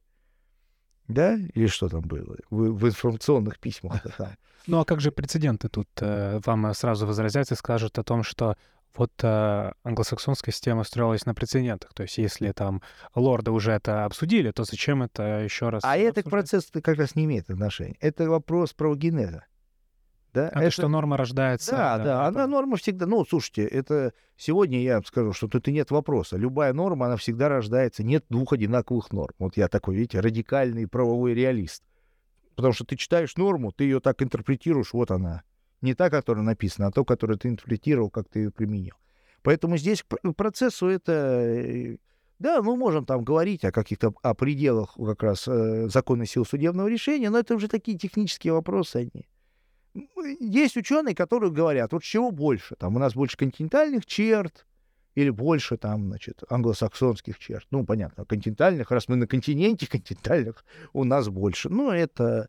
У нас нет такого, как вот, да, римское право, как повлияло на нас и на них. На них там меньше, хотя сейчас много работ, что там большой, да, а на, или там во Франции, там север Франции, никакого влияния, юг Франции, огромное влияние. Потом пришел Наполеон, все взял, все перемешал, испортил. Да, там все в своем кодексе. В процессе не так. Такого нет. Поэтому нам в этом смысле и истоки. Мы можем сказать, эти нормы есть в «Русской правде», это мы находим в судебниках, а взять «Русскую правду» и сравнить другие древние памятники, тоже очень много общего, да? Потому что это все из, от самой жизни происходит. А взять римские процессы его вообще без слез невозможно вообще читать. Да, то есть ну, мы все сказали, никакого процесса. Ну, вот здесь многие противопоставляют, э, говорят о том, что в англосаксонской системе на самом деле правду в истинном смысле не ищут. То есть здесь важно дать равные процессуальные права истцу и ответчику, и пусть они спорят условно. А кто выиграл в споре, условно, решает суд. Но суд при этом не ищет э, действительность, как было. Он просто смотрит, кто победил в споре формально. А, в отличие от континентальной э, правовой системы, у которых основная задача у судей найти правду. То есть, да, равные процессуальные права, но мы здесь ищем истину. К примеру, существует ли там правоотношения, есть ли здесь у него право собственности. Или это такой более исторический контекст, как-то пафосно это звучит, на самом деле э, в, в реальности, когда в практике это все смывается, вот, и вот это вот различие, которое э, я противопоставил от англосаксонского и нашего правопорядка. Ну, так скажем, да, это, знаете как, это вот наша миссия. Вот если, да, так сказать, наша миссия. Кто мы, какая наша, вот это вы говорите про нашу миссию. На самом деле все американские если вы возьмете американских судей и скажете, вы что, неправду не ищете, истину ищете? Они скажут, что это мы? Да мы только истину и находим вообще. Мы единственные суды в мире, которые истину находят, а не ваши вот эти продажные, там, глупые какие-то, подверженные влиянию государства суды. Все ищут истину. Все, никто, никакой суд не хочет никогда сказать, что, знаете, мы вообще, конечно, вот сделали как... Я слепила из того, что было, вот это решение. Ну, мы все это знаем, что было не так. Ни один суд так не сделает, потому что это основа его легитимности. А другое дело, что, понимаете, как э, наши э, коллеги, они есть вот просто более прагматичные, есть менее. Вы знаете, американцы более прагматичные. Они говорят, мы, конечно, будем искать истину, но ведь у нас есть время. Я так побиваю, да, по часам. Время же у нас есть. Мы же не можем бесконечно. Процесс истины он бесконечен поиска. Надо вообще-то дорого, это суд дорого, время, деньги. Надо как-то закончить. Где-то надо закончить. Поэтому давайте, вот мы, конечно, будем искать истину, но честно себе скажем, что если мы там ее будем искать такими-то методами, и честно признаемся, что истина — это то, что мы нашли, то и истина. Это вот такое. Это во всем мире так. Просто кто-то это делает более откровенно, как американцы, которые говорят. Ну, как они говорят? Они тоже так говорят. Они говорят, кто виноват? Сами стороны в этом виноваты. Суд же не виноват. Они сами были глупые, они мало потратили денег на адвокатов, адвокаты плохо учились в университетах, потому что там плохо преподавали, там, значит, и все прочее. И вот из-за вас вы сами получаете такое решение. Жрите, как это бросает американский суд. Вот это вы заслужили. А у нас же не так. У нас же суд для человека. Человек приходит, он говорит, я ничего не понимаю, я пишу такой иск. У меня, значит, э, была собака, значит, Миша ее, значит, схватил, прошу разобраться. Прошу вернуть собаку. У нас все, этот иск, это пол, полное соответствие, все, все понятно. Суд будет решать. Суд говорит, давайте, ваши доказательства какие? А что такое доказательство? Я вам сейчас расскажу. Это то-то. Вам надо дать то, то-то, то-то и то-то. А где мне взять? Вот там-то и там-то и там-то. Хочешь, я тебе помогу? Ходатайствует, то все, ответчик, наш суд так, то сделай, все сделай. Нет, я говорю про суд общей юрисдикции, арбитражный суд, поскольку он вообще не, не умеет ни читать, ни писать, он ничего не может. Первой инстанции. Там наоборот, там, чем в арбитра... В... Интересно, в общей юрисдикции первые суды, первой инстанции самые грамотные. Чем выше, тем так сказать, хуже. А в арбитраже наоборот. Это тоже очень показательная как бы история. Да? А, и что мы из этого получаем? Мы из этого получаем, ну, немножко отличающуюся систему. Вот отсюда профессиональный, непрофессиональный процесс, который на самом деле больше социальный характер носит, да, социально-экономический, чем вот, собственно, процессуальный. То есть мы, наш процесс, мы еще какие-то функции на суд вешаем. Как у нотариуса, допустим. Мы говорим, нотариус, ведь кто это такой? Он оказывает юридическую помощь в нашей, нашей системе не просто не услуги, а еще и помощь. Мы, мы навешали на нотариуса еще обязанности. И суд что делает? Суд все вас ведет за ручку, помогает. Но если он вам помогает, он может у нас, мы честно сказать, что истину он не найдет. Конечно, мы скажем, так если он вообще за все ответственный, пусть он истину ищет. То есть там-то американский суд все свалил на стороны и сказал, что я буду искать истину, но только если мне дадут стороны. А если я не нашел виноваты стороны, но правосудие святое руки прочь от хрустальной мечты, значит, нашего, нашего правопорядка. А у нас же наоборот, что если все делает суд, естественно, что если ты чистишь нужник, ты как бы и запачкаешься. Это понятно. Вот. А если суд, мы говорим, ты это и делай. Ты заплатил копеечную пошлину, я хочу, значит, от тебя быстрый суд, справедливый суд, скорый, да, вот скорый, справедливый какой там, правый суд еще. И при этом еще, пожалуйста, недорого, я хочу мотивированный судебный акт, чтобы ты мне в пять дней дал. А потом человек говорит, я был в суде общей юрисдикции. Это полное безобразие вообще. А потом некоторые еще пишут, а вот посмотрите, американские судьи а ссылаются вот... на стихи. А где... где... Так, а стихи, там кто-то не дигесты, даже наши судьи арбитражных судов, но ну, мы знаем двое таких. Да, да? в Краснодаре, да. Там. Да, где-то там на югах там. И в Ростове, по-моему, еще тоже есть там. Они же ссылаются на ГИЕ, а эти-то что они там? Кодексы свои читают с комментариями. И комментарии какие-то не те, неправильные комментарии, не наши. Вот. Но это, это абсолютно, понимаете, разный подход. Поэтому э, истину, если мы говорим серьезно, э, то, конечно, истина, она недостижима в процессе э, часто. То есть она и достижима, и достижима. Но логически нельзя сказать не противоречиво, что всегда есть все условия для достижения истины. Потому что состязательность, вот я тут недавно лекцию читал, да, состязательность, правила допустимости доказательств, это все мешает. Доказательства сами там утеряны. Это объективно ну, невозможно. Даже суд будет, судья Дред будет суд, да, то есть который все будет делать сам. Это совершенно не факт, что он эту истину найдет. Но другой цель-то всегда остается истина. И опять потом, если мы, я да, подытоживая, если мы на суд возлагаем больше обязанностей, то, естественно, мы их будем винить во всех грехах суд. Но вы видите, это вопрос чисто прагматики. Чисто прагматики. Если у нас нет, если мы возвращаемся про... Вообще вопрос не профессиональный, не профессиональный, он к процессу, кстати, имеет нет мало отношения. Это, знаете, такой тема почесать язык для юриста. Вот юристы думают, в чем проблема? А потому что у нас непрофессиональный процесс, да? То во всем виноват Обама, там вот это вот все. Во всем непрофессиональный. Это из одной, а, из одной серии. Непрофессиональный процесс. А почему он непрофессиональный? То есть этот разговор быстро заканчивается. Потому что население мало денег, юридическая помощь стоит дорого, юридическая, людей, которые оказывают юридическую помощь, очень мало. Это тоже надо понимать. Что Москва, Питер, а где? Это, Москва, Питер — это очень маленькое, малое количество городов, малое количество людей. А все остальное это где взять? А ведь если мы ввели это правило для всей страны, а люди живут в маленьких городах, а там, например, никого, вообще нет никаких юристов. Туда приезжает из областного центра, да, там консультация раз, там, я не знаю, в две, в три недели. Вот я, у меня дача в Вологодской области. Я езжу, там в райцентре там написано адвокат. Адвокат приезжает каждый понедельник, там, три-три-два раза там в месяц. Пожалуйста. Вот у тебя все проблемы, ты туда идешь, как вот это примерно, вот если вы читали про Авраама Линкольна, вот примерно вот этот, значит, вот этот Средний Запад, там середина 19 века, вот ничего не меняется. Вот тоже там приехал адвокат, выбирай, кстати. Конкуренция, это все вот эта серия. Нам нужен профессиональный процесс нам нужна ответственность юристов. Ну, пожалуйста, вот она жизнь.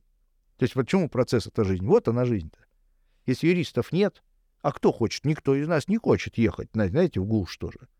да? А если еще сказать, что ответственность, то точно. А ответственность еще, да. А так я прихожу и говорю, слушай, ты хорошо, ты приехал, вот у меня такая тема, но у меня все 5 тысяч рублей, и я хочу, чтобы ты два года своей жизни потратил вот это на по, по нашей области, где 700 километров только туда, и 700 километров сюда, пожалуйста, помоги, да? Поэтому э, такое противопоставление неправильно. У каждого, у каждой страны есть свои задачи, и, соответственно, суд решает эти задачи. Он работает в определенных социально-экономических условиях, они диктуют, конечно, э, хотя на сами процессуальные правила это вот очень такое воздействие оказывает, непрямое. Но, естественно, когда мы хотим какой-то институт поменять или сделать, надо понимать, что для его применения нам придется учитывать социально-экономические последствия. Это вот я вот тот ответ вам даю, как советский процессуалист, на то, что все-таки с базисом есть. И вот, наверное, завершая, да, у меня есть э, два таких вопроса. Один такой провокационный лично меня волнует. Я помню, как-то на первом курсе на с, э, делал на одном а, семинаре доклад про суды при анархокапитализме. И да. меня тогда мучил вопрос, насколько важна санкция государства, когда у нас есть суд. Потому что вот есть Вестфальская система, когда вот появился современное понимание суверенитета, государства, а до этого как будто не было. Ну да, можно сказать, там церковь была авторитетом или э, каноническое там право. В римском праве тоже вот вопросы есть о том, что существовало ли там как таковое государство, потому что там был претор, но все-таки вроде какая-то санкция э, государства там прослеживается. Возможно ли вообще существование процесса без вот авторитетной такой э, санкции сверху? Или такое существование невозможно, или, наоборот, невыгодно, как многие некоторые говорят? Ну, это такой непростой вопрос. Я скажу, что ну, вот третейское разбирательство — классический пример. Пожалуйста, там нет.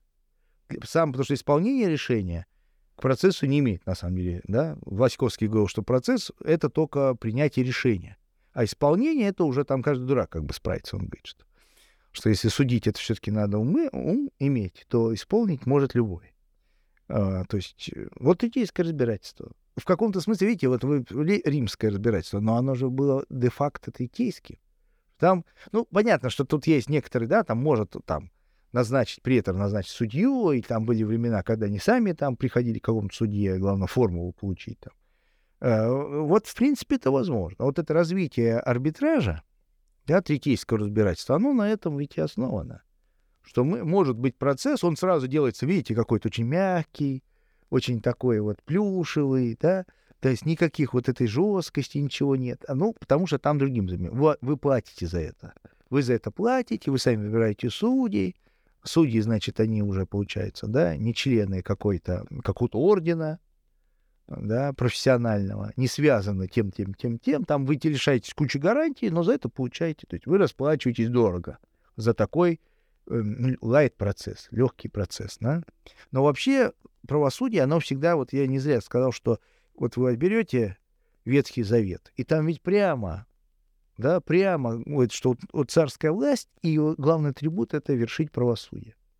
Всегда. Даже когда государство, да, Людвиг XIV, государство — это я, но от имени короля осуществляется правосудие. Да? Я, Иван Грозный, вершил, вершил правосудие, ну, так скажем, если не брать ценностный аспект этого слова. Но он же рассматривал все как, да, как, как вещи все. Это моя земля, моя вот в таком гражданском правом смысле. Люди — это мои люди, да? Что хочу, то и делаю. Колокола, мои колокола, значит. Ну, вот он рассматривал, да, как непосредственно, всегда это связано, ну, с собственником, с э, феодалом, с королем. Конечно, государ... это такая, собственно, судебная власть — это одна из ветвей государственной власти, поэтому. Поэтому в целом, да, вот в таком виде, в, как мы это себе представляем, это всегда связано с э, силой государственной, да. А, ну и без этого, в принципе, тоже может быть, но это уже, конечно, процесс не, не такой. Ну, не как основа получается, как дополнение да, да, да. Он просто тогда слишком мягкий, очень много гарантий пропадает. Потом исполнение, если мы все-таки, вот ИСПЧ говорит, исполнение — это часть права на судебную защиту, на справедливое судебное разбирательство. Конституционный суд тоже говорит. Если только мы так скажем, значит, все третейское разбирательство в этом смысле пропало. Да, и второй вопрос, мне тоже кажется очень важный. Вот мы говорили про методологию процесса и методологию изучения его с точки зрения науки, с точки зрения практики. И меня вот лично всегда волновал этот вопрос. Я слышал, что вы это обсуждали с Гатисом Адулаевичем на каком-то форуме. онлайн. Насколько можно из других отраслей в процессе использовать э, способы толкования, к примеру, вот э, в гражданском праве? Вот э, мы не можем там определить э, какую-то точную величину. Ну и мы говорим там по справедливости условно, либо по добросовестности. И в целом правосудие у нас э, вершится в каждом конкретном деле. То есть вот с помощью таких вот э, фраз, в которые мы можем в конкретный исторический период какие-то там ценности включить. Насколько такое возможно в процессе? Или процесс — это такая логическая там условно структура, э, и нам нужно там логику Гейля там читать, чтобы, чтобы, да, вот находиться в этой жесткой структуре, и такие вправо-влево нам сделать нельзя. Ну, процесс, конечно, жесткая структура, процесс — это алгоритм, да, такие вот вещи, а это, это все имеет свое обоснование. То есть процесс, наоборот, не может дать тут такой свободы. Ведь вы же фактически говорите, нам нужна свобода, что эти нормы не должны нас сильно связывать. И поэтому мы можем даже их э, менять, эти нормы, работать с ними, да, играть с ними, мять их с помощью вот, добросовестности, с помощью справедливости, то есть заведомо неопределяемыми понятиями, они в этом и хороши, чтобы нам в каждом конкретном случае увидеть, в какую сторону надо изменить нормативный каркас. Это вроде как хорошо. Да, есть такое мнение, что это правильно, хорошо. А процесс этому, конечно, противоречит, противодействует. Потому что процесс придуман ведь для чего? Процесс — это ведь намордник. Это намордник для суда. На самом деле процесс сделан специально для того, вот эти процессуальные правила, чтобы связать суд по рукам и ногам. Чтобы суд, ведь понимаете, что такое суд? Суд — это сюзерен. Да? То есть Российская Федерация против, да, там народ э, Соединенных Штатов против Пупкина. Пупкин такой, ну ничего себе, вот что я натворил, как я сюда попал вообще. Да? России, именем Российской Федерации. То есть вся Российская Федерация против каждого конкретного несчастного, там, наоборот, счастливого человека. Это ведь страшновато. А представьте себе дальше, что суд, который осуществляет судебную власть, государственную власть, так он и ты — это публично-правовые отношения. Ты полностью под властью, но он тебя уничтожит. Какие все права твои, реализация зависит от суда.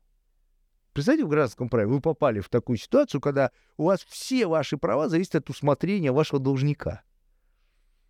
А он должник, да, я должник, но ты полностью от меня зависишь, все, даже я тебе не твои права не разрешу вы сразу как-то справедливость, добросовестность, может быть, а добросовестность, он говорит, да, а я это, и это же от меня зависит. Вот я добросовестно говорю, что я ничего делать не буду, и я прав, а ты мне еще и должен. Теперь ты должник.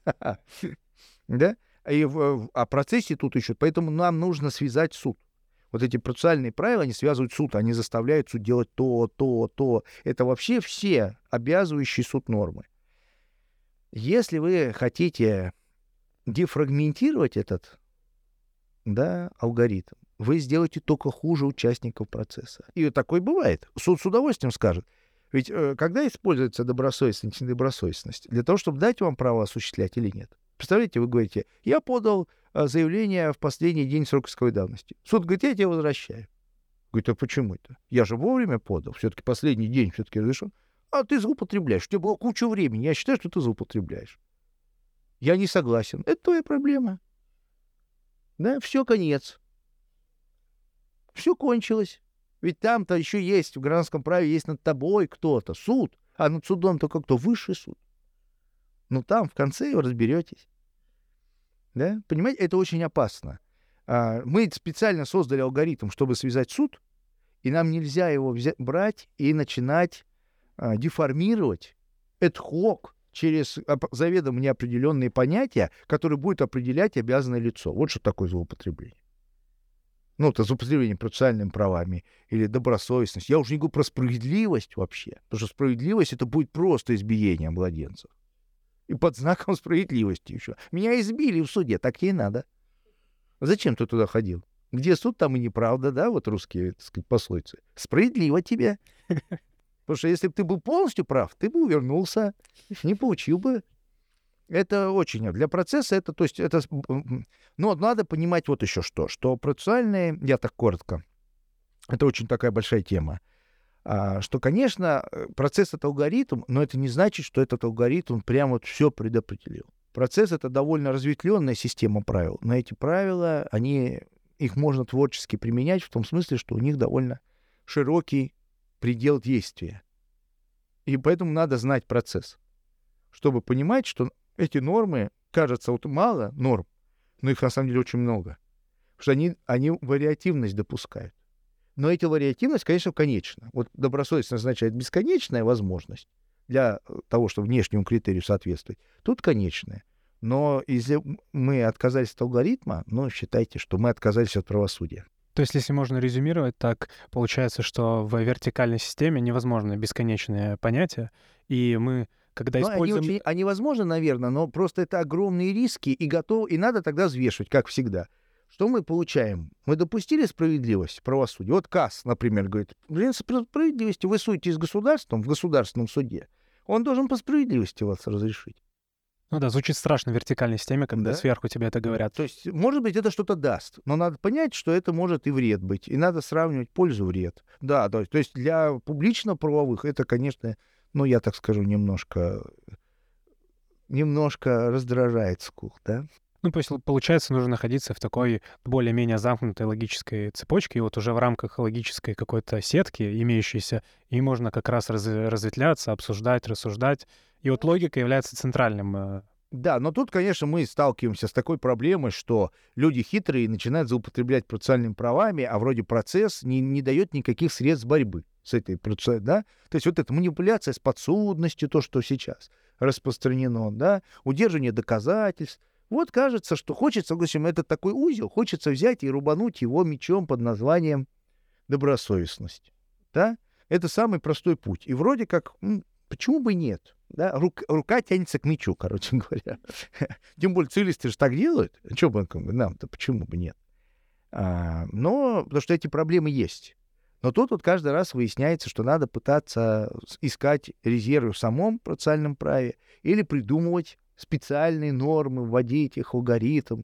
Но это, как вы понимаете, в чем трудно, что законодатель, конечно, не заинтересован в этом. А суды вроде бы хотели, но их связывает закон. Вот пленум Верховного суда сейчас делает какие-то аккуратные шажочки, пока еще такие, не страшные, которые говорят, ну, все-таки тут злоупотребляет, может быть, не будем. Но здесь сразу получается огромное противоречие среди других, системное противоречие. Поэтому да, когда вы работаете жесткой структурой, она, конечно, позволит допускать злоупотребление. И видите, тут так просто не разрешить, надо постоянно ее дорабатывать. А ведь надо же это придумать еще. А не всегда удается придумать, тем более вы знаете, что злоупотребления всегда обгоняют средства борьбы ровно на один шаг. Там. Всегда э, мы придумываем против злоупотреблений, жулики придумывают новое злоупотребление. Мы опять отстали. Ну, что такое ахиллес, черепаха. А, Ахиллес всегда, он, конечно, сильный, но никогда черепах не догонит.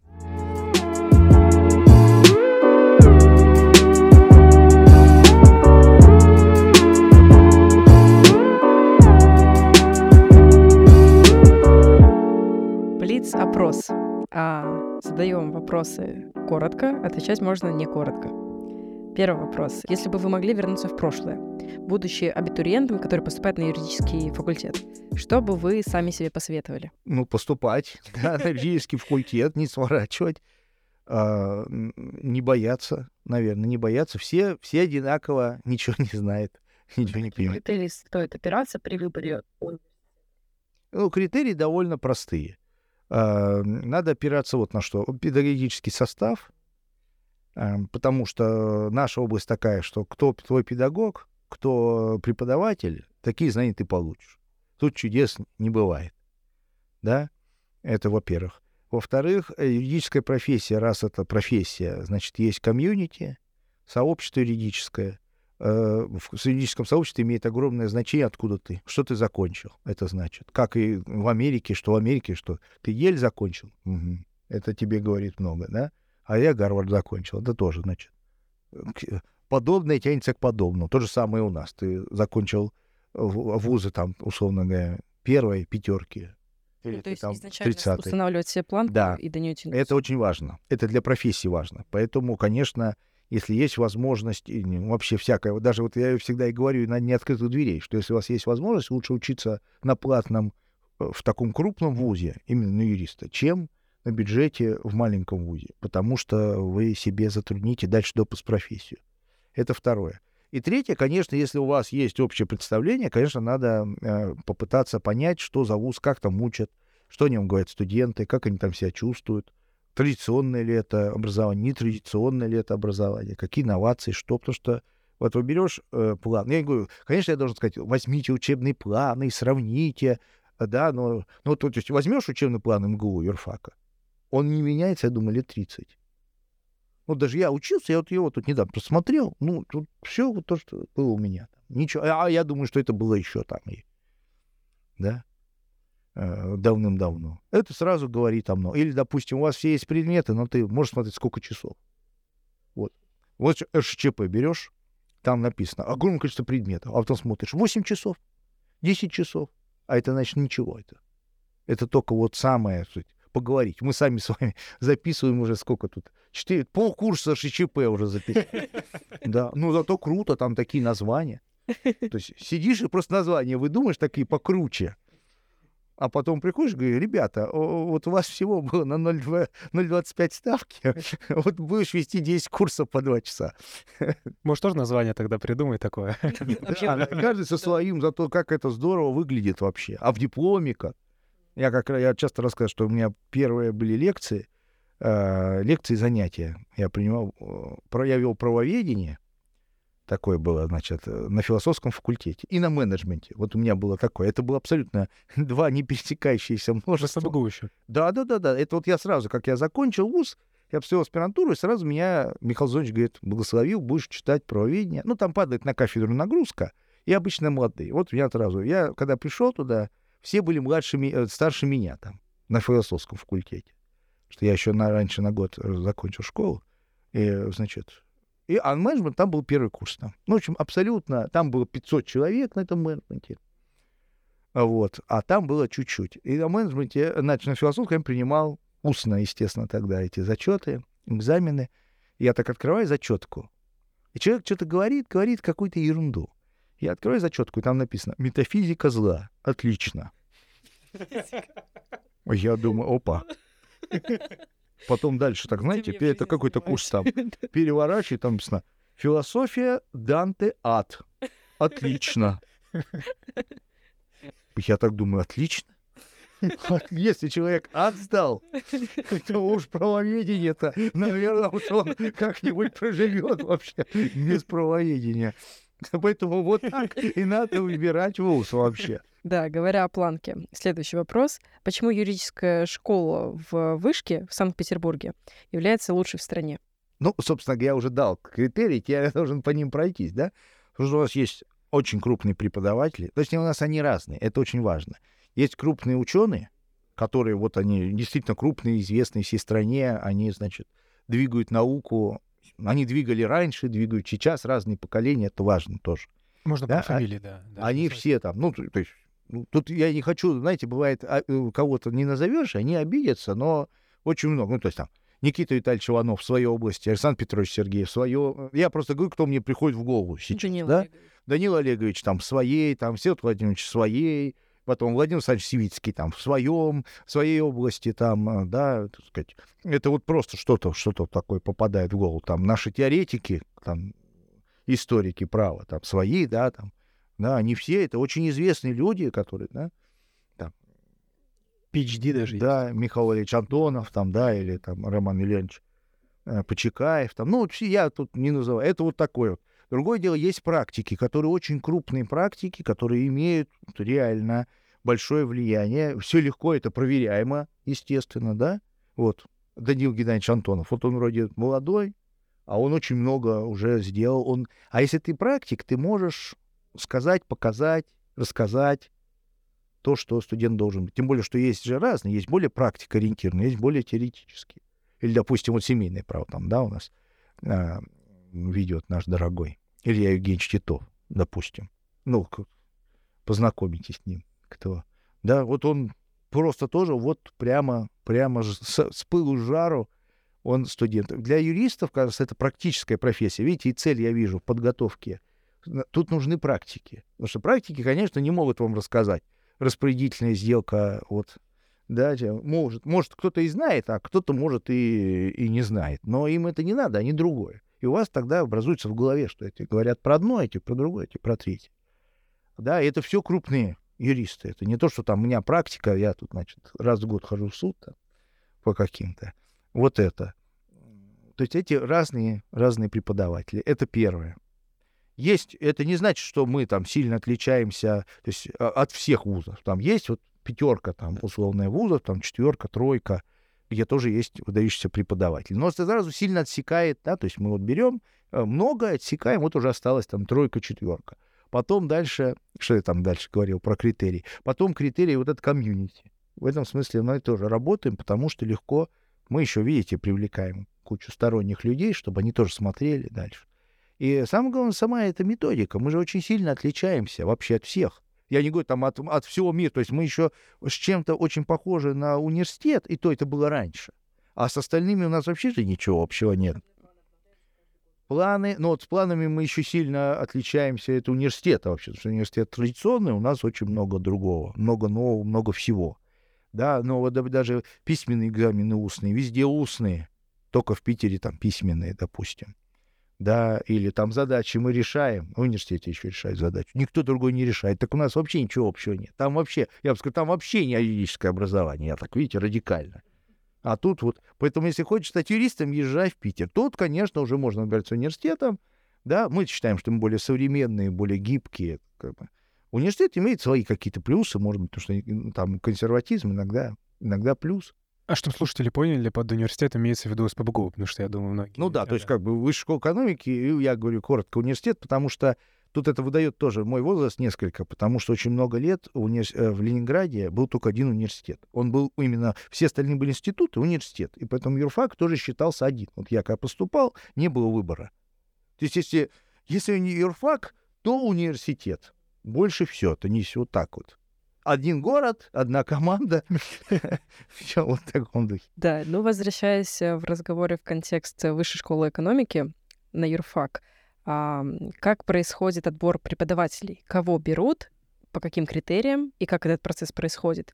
А, признаюсь честно, готовясь к этому эпизоду, мы а, сделали небольшой опрос среди студентов, выпускников о том, какой бы вы вопрос вы хотели задать э, декану. И э, трижды встретился вот этот вопрос, как трудоустроиться на юрфак вышку? Ну, это вообще прекрасно. Это, это прекрасный вопрос, который говорит о том, что мы все-таки что-то делаем правильно. Что раз люди хотят, да, возвращаться, не только возвращаться, а хотят что-то, какой-то свой вклад сделать, да, и какой-то, может, свой долг отдать. Потому что преподавание — это всегда ведь э, то, что ты отдаешь, то, что в тебя вложили. Это вообще здорово как раз. Э, дело в том, что э, у нас есть, значит, наша кадровая политика имеет такие приоритеты. А, ну, во-первых, конечно, главный приоритет, мы стараемся собрать самые сильные кадры, те, кто вносят прямо сейчас в науку развитие. Да, это важно. Вот я считаю, что вот у нас есть основные курсы, они должны читаться людьми, которые вносят вклад прямо сейчас. Потому что нет никакого смысла преподавать предмет, в который ты не вносишь. Точнее, смысл-то для этого человека, наверное, есть. Для студента нет. Потому что студенты сразу чувствуют, что человек не пропускает через себя это. Да? Я думаю, что многие из вас видят сразу преподаватель, что он это участвует в развитии или нет. Ну, в развитии в научном, практическом, да, или нет. Это сразу по-другому все звучит. Да, для человека это не выглядит какой-то отстраненный. Он в этом сам живет. Да, ну, есть, конечно, вообще фанаты, да, там, гражданского права. Они, конечно, говорят, ничего другого не существует, только гражданское право, в гражданском праве только тут это, только чем я занимаюсь, все остальное ерунда, все бросьте, занимайтесь только этим, не спите, не ешьте, значит, учите, грызите. Значит, это, ну, то есть тут надо тоже чувство меры, понятно, но это лучше, чем человек, который, так знаете, не в самом состоянии, что-то там говорит, совершенно для него. Да, но у нас, я надеюсь, такого всяком случае, это должно быть изгнано э, с факультета вообще. С любого факультета. Да, вообще с любого обучения. Факультета, да, в университете, высшем образовании. Да, это не, это не образование. Это вообще даже не образование. Не только не высшее, а вообще не образование, вообще безобразие. Ликвидация. Подлежит ликвидации. Без суда и следствия. А, это вот первый момент. Но ясно, что таких людей всегда и мало. А потом, кроме того, что ведь много студентов, это тоже надо понимать что любое а, образование — это, в первую очередь, организация процесса. Да, организация процесса — это легче всего нарисовать красивый план. Да, я написал красивый план, но я же не буду все это вести. Допустим, я, я все могу. Но я же не могу разорваться. Значит, понятно, что если я написал красивый план, но я подобрал людей, которые не в состоянии, например, я говорю, мы это будем решать задачи. А люди никогда не могут решать задачи. Так они этот план полностью уничтожат. Они будут давать плохие задачи, сами не будут решать, что не сказать, давайте к докладам вернемся. Доклад как-то все-таки шло неплохо. Да, все-таки что-то там делалось.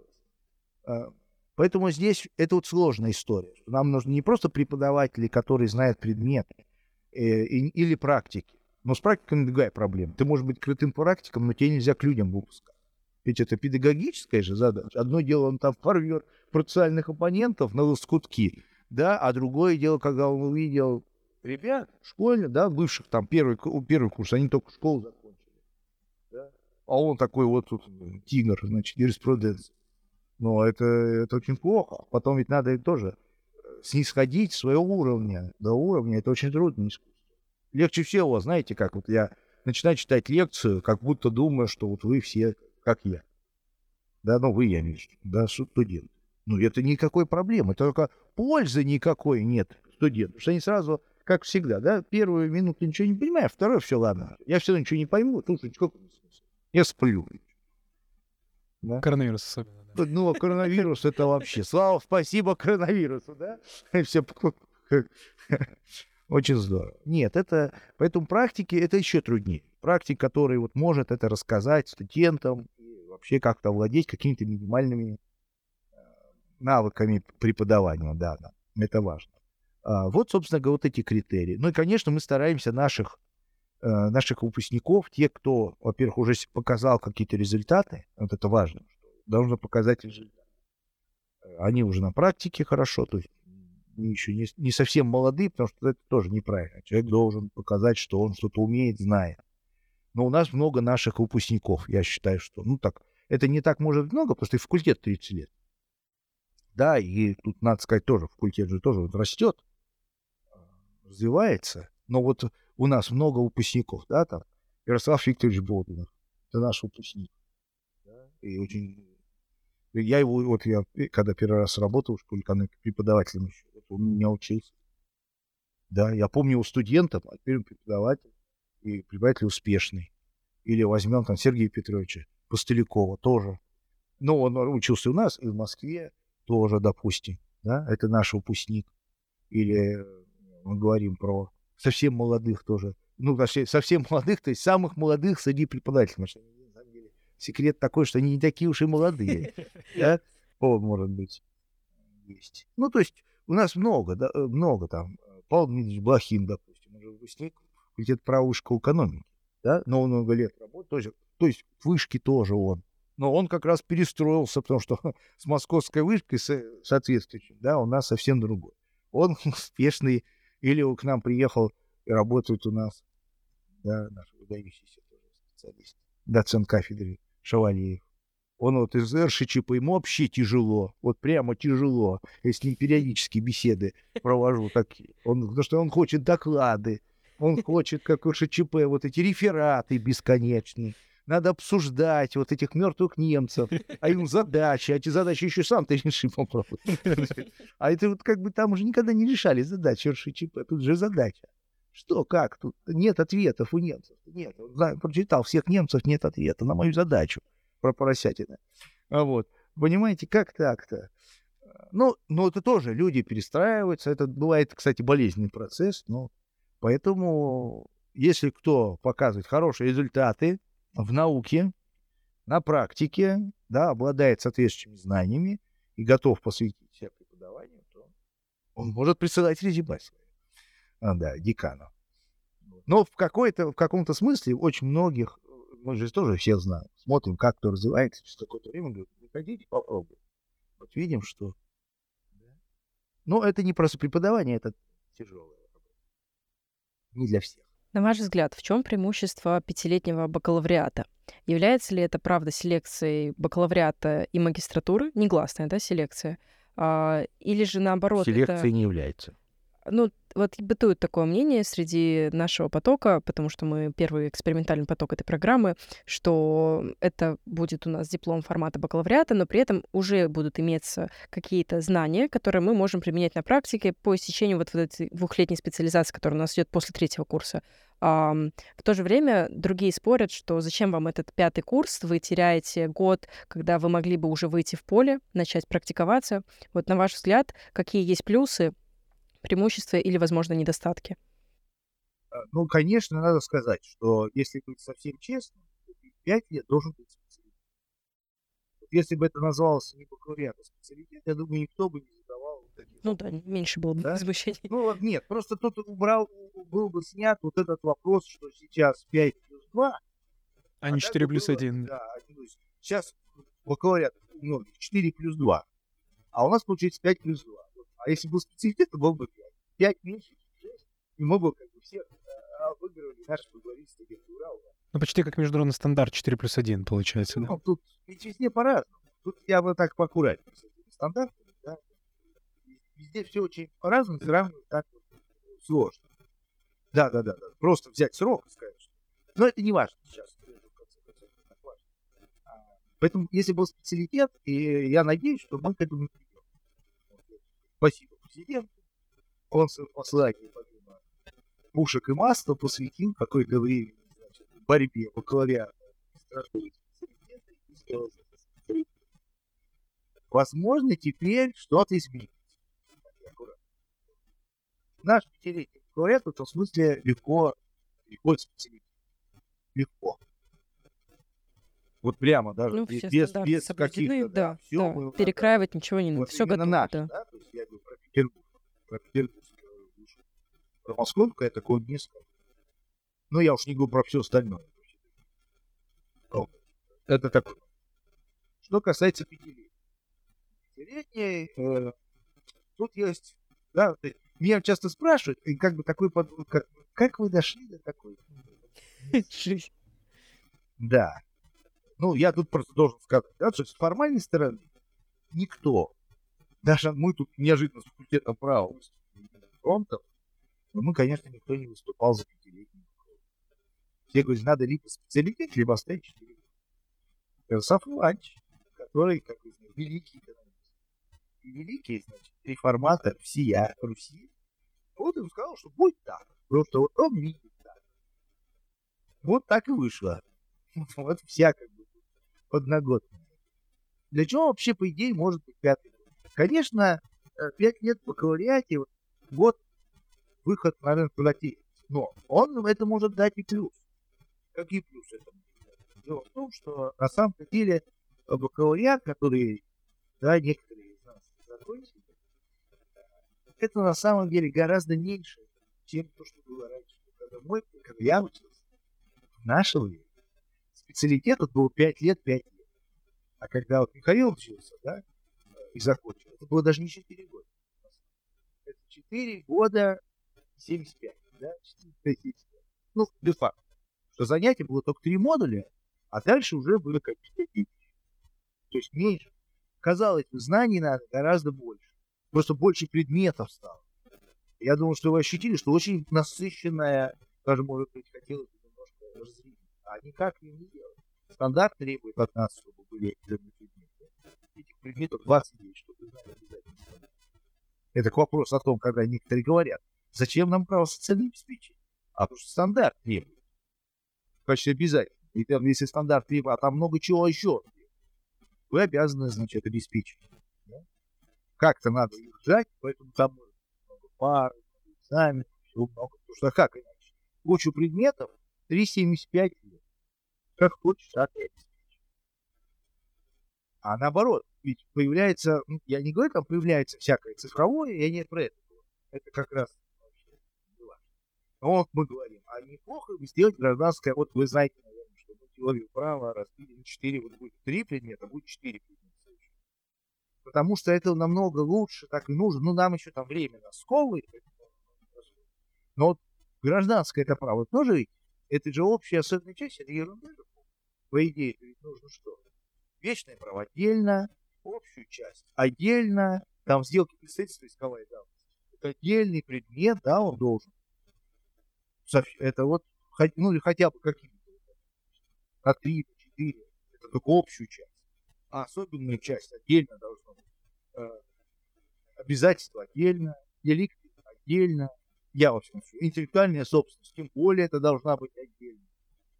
Да, наследство тоже, да, наследство. То есть э, международное, там, частное, но оно отдельно. Да? Но, а у нас же все это вместе, и так, по идее, это должно разбиваться. Потому что если мы разбиваем это, если мы думаем о развитии обязательных курсов, то нам надо куда-то куда-то расширяться. Ну, понятно, что, что расширяться все равно можно и 10 Но эти 3,75, они, конечно, объективно мешают.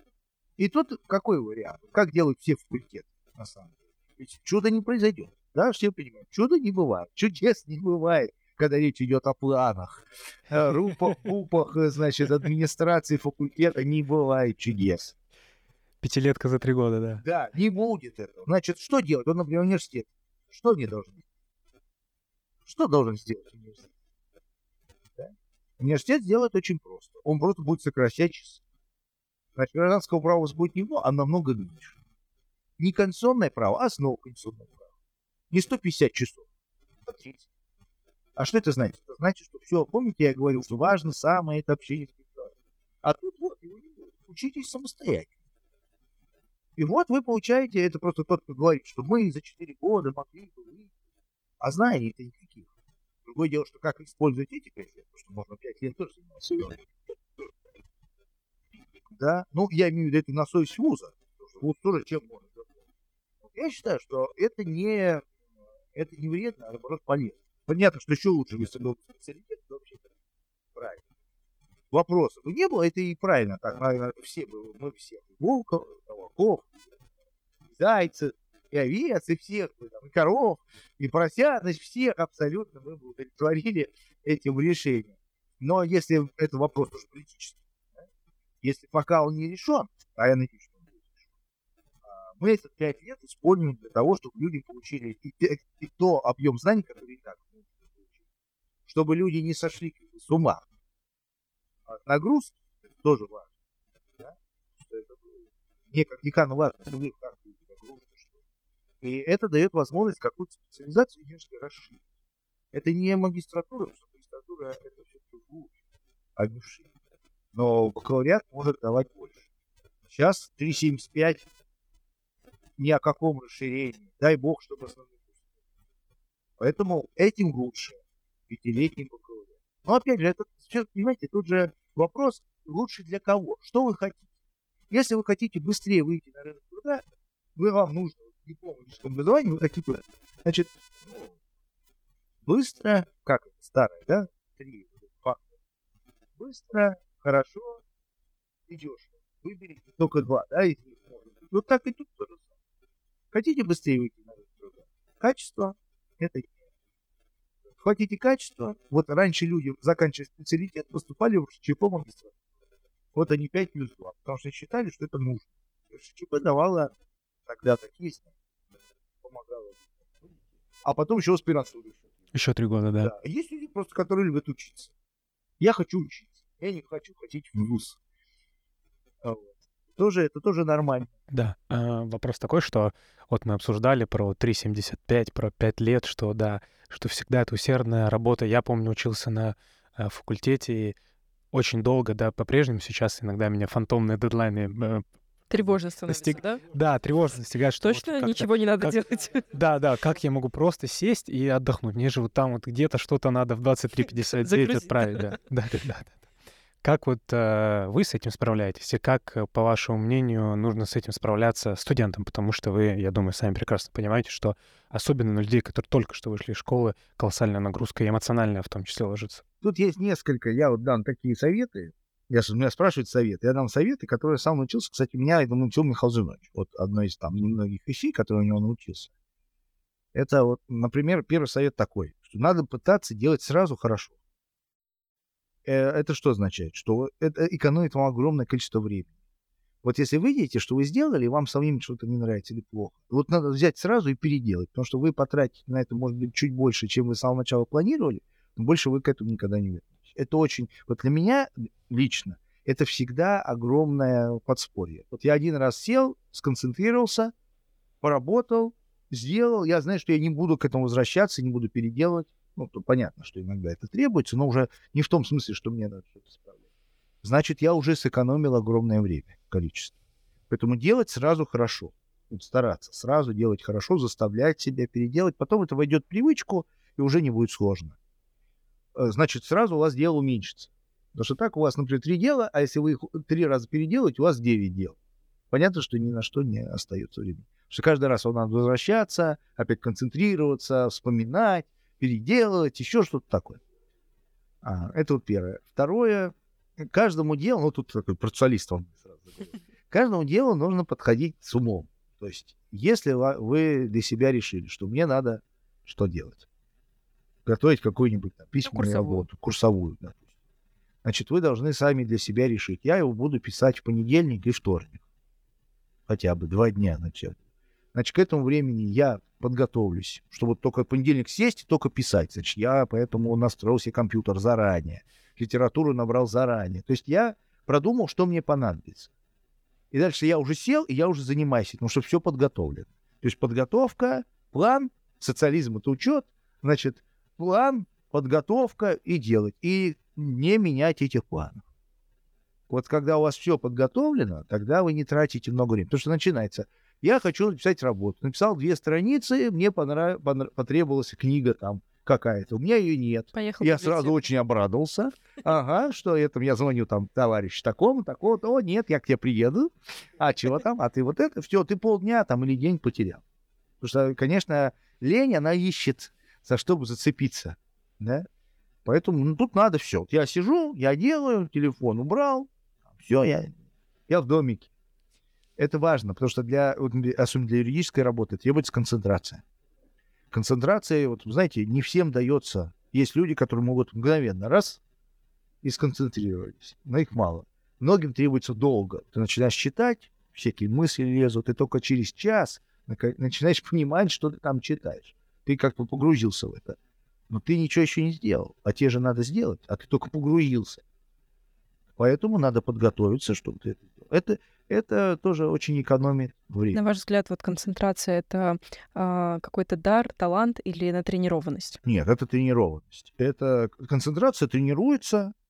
Э, есть много методов концентрации. Э, но на самом деле самый простой метод заключается в том, чтобы просто убрать внешний раздражитель, во-первых, да, Потому что когда человек говорит, не, я сконцентрируюсь, я музыку включу, э, форточку открою, что-нибудь еще там, это на самом деле... Нет, есть люди, которые редкие, которые могут это не мешать, но на самом деле это всех отвлекает. В том или ином, да, то есть вы на самом деле себе еще более... Это как вот бегаете, а тут утяжеление на ноги сделали и бегаете. То есть надо, чтобы... А, ну и потом концентрация что зависит? Вы сразу входите в задачу свою, которую и занимаетесь только ей. И постоянно себе отсекайте. Думаем про это, не отвлекаемся, думаем про это. Это приобретается. В общем, собственно говоря, вы знаете, а образование в том числе и состоит в тренировке вот этой концентрации, умении быстро сконцентрироваться. Юристы так и делают, у них мало времени. Да, время юриста — это время клиента. Сколько ты время тратишь на клиента, столько ты и заработаешь.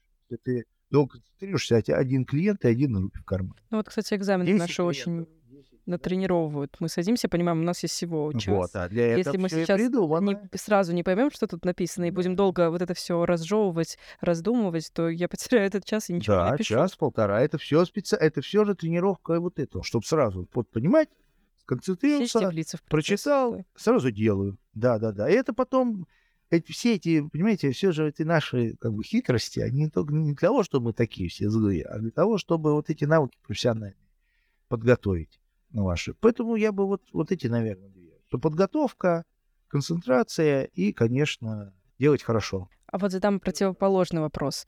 Как, наоборот, отдыхать? Вот чем занимаетесь лично вы момент, когда вы хотите посвятить себя хобби или когда вот у вас есть выходной, а, и, может быть, э, что вы посоветуете студентам, если они еще не нашли для себя такое дело? Вот, э, например, Алексей Валентинович советовал э, ребятам идти в спорт, потому что это очень хорошая разгрузка как для мозга, так и для тела. И после хорошего какого-нибудь спортивного отдыха, спортивного отдыха, да, в кавычках, ты быстрее вливаешься в работу, потому что это химический процесс определенный. Вот а что можете порекомендовать, посоветовать вы? Ну, для спорта нужна богатырское здоровье. Я, конечно, я всем этого не посоветую, как вы понимаете. Нет, конечно, это разгрузка мозгов хорошая.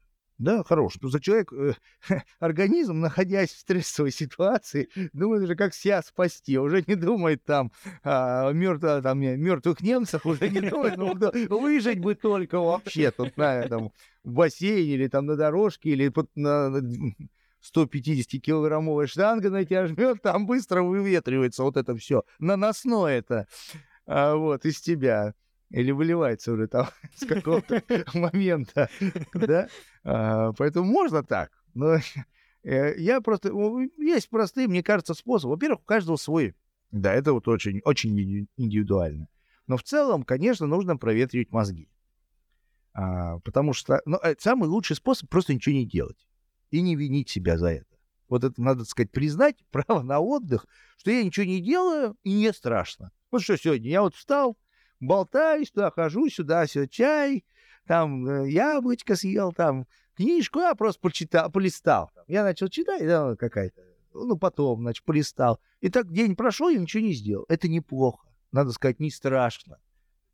Не то, что хоть день прожит зря. Не... Бывает такое состояние тревожности у многих людей, которые там вот прямо вот эта концепция успешного успеха, там ни дня... Особенно значит... весной перед сессией начинается да. такое. Нет, это, это, этот день никого не спасет, да, и, и иногда надо, как надо спать там перед экзаменом обязательно, что это не спасет никого, вот эта вся ночь, которая она не спасет.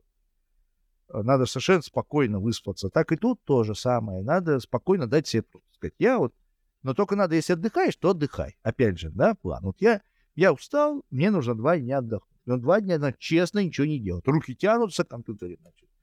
Дальше по рукам. Значит, тянется тебе глоссе, значит, дерни, не читай. Глоссы сегодня нет. Нет глоссы. Хочу голосу читать. Нет. Себе скажи нет. Отдыхай. Потом лучше ты понедельник будешь лучше. Ты будешь более свежий у тебя будет больше мотивации. Ты думаешь, никто меня не одергивает, тут на голос, я читаю. 10 минут никто меня не дергает. О, Господи, я читаю голос, я еще могу. Понимаете, сразу другое да, отношение к этому. Поэтому просто ничего не делать тоже хорошо. Да, хоть э, хотите спорт, вам помогает спорт, пожалуйста. Кто-то просто что-то другое читает. Радикально другое. Художественная литература. Очень хорошо. Компьютерные игры, кто любит, тоже очень хорошо. Все, что разгружает мозги, и не добавляет туда что-то другое. Чтение новостей? Нет. Нет, никакого чтения новостей. Ничего вот это вот психотравмирующего. Нет, не нужно. Чтобы голова вот это крутилась, крутилась, крутилась. Ну и, конечно, спать надо, спать надо побольше. Я всегда считал, что спать надо побольше. Сон это главное. И, и, и, попить, и питание. Да, лучше поесть и поспать, ничего не придумать. И ничего, и, и ничего не делать другого. Да, да. Вот это две вещи. Это лучший отдых. Но если у вас еще есть какая-то, пожалуйста. Но в целом это уже помогает. Да, про литературу. А что посоветуете почитать студентам? А, ну, я тоже, я согласен с тем, что я тоже вот не читаю. Для меня чтение юридической литературы, вот некоторые говорят, там, хобби работа совпадают. Нет, для меня это работа я к этому более просто, может быть, серьезнее отношусь. То есть это работа. Если я читаю, то я читаю физическую литературу. Поэтому я не могу читать просто для удовольствия. Это у меня работа сразу превращается. А, от нее надо отдыхать. Потому что если, особенно если ты творчески работаешь, научно работаешь, то голова должна быть свежая. И это обязательно. Никогда не приходит новая идея за новой идеей. Нет, у человека очень мало вот этого творческого потенциала, его он быстро и закончилось, а восполняется долго. Поэтому художественную литературу я вот всегда говорю это всем, что я вот люблю, конечно, русскую литературу, вот я люблю читать Гоголя, я ужасно люблю читать Гоголя, мне ужасно смешно. Чем я старше становлюсь, тем мне смешнее становится. Что я просто считаю, что это про нашу жизнь прямо вот сейчас. Да, то есть мертвые души, там, я очень люблю. Ну, бывает более грустные вот эти петербургские повести, более грустные, там, вечера более веселая. Вот очень хорошо. Это и для русского языка очень хорошо, для речи очень хорошо. Это интересно, это неожиданные мысли. Все, Пушкин, Чехов, Пастернак. Стихи я люблю тоже, я очень люблю. Маяковский, Пастернак. Я очень... советую очень хорошо читать. И вообще, это, кстати, помогает логическому мышлению. Самое интересное, никто не понимает, как это устроено. Но то, что там никакой логики, вроде в стихах, да, а тут вот это вот переключение помогает мозгам э, а, адаптироваться, как-то вот переходить тоже. Ну, вообще, вот художественная литература — это правильно. Если вы читаете, это хорошо. Ну, то есть надо читать, но надо читать. Надо ставить какие-то задачи, прочитывать, они 100 страниц, там, 200 страниц. То есть чтение тоже, оно вовлекает тебя. Но оно хорошо расслабляет, переключает, ты начинаешь думать о чем-то другом. Потому что основная проблема юристов в том, что они продолжают думать. И вот это остановить процесс, это очень важно. Что ты вроде дома, а ты продолжаешь думать.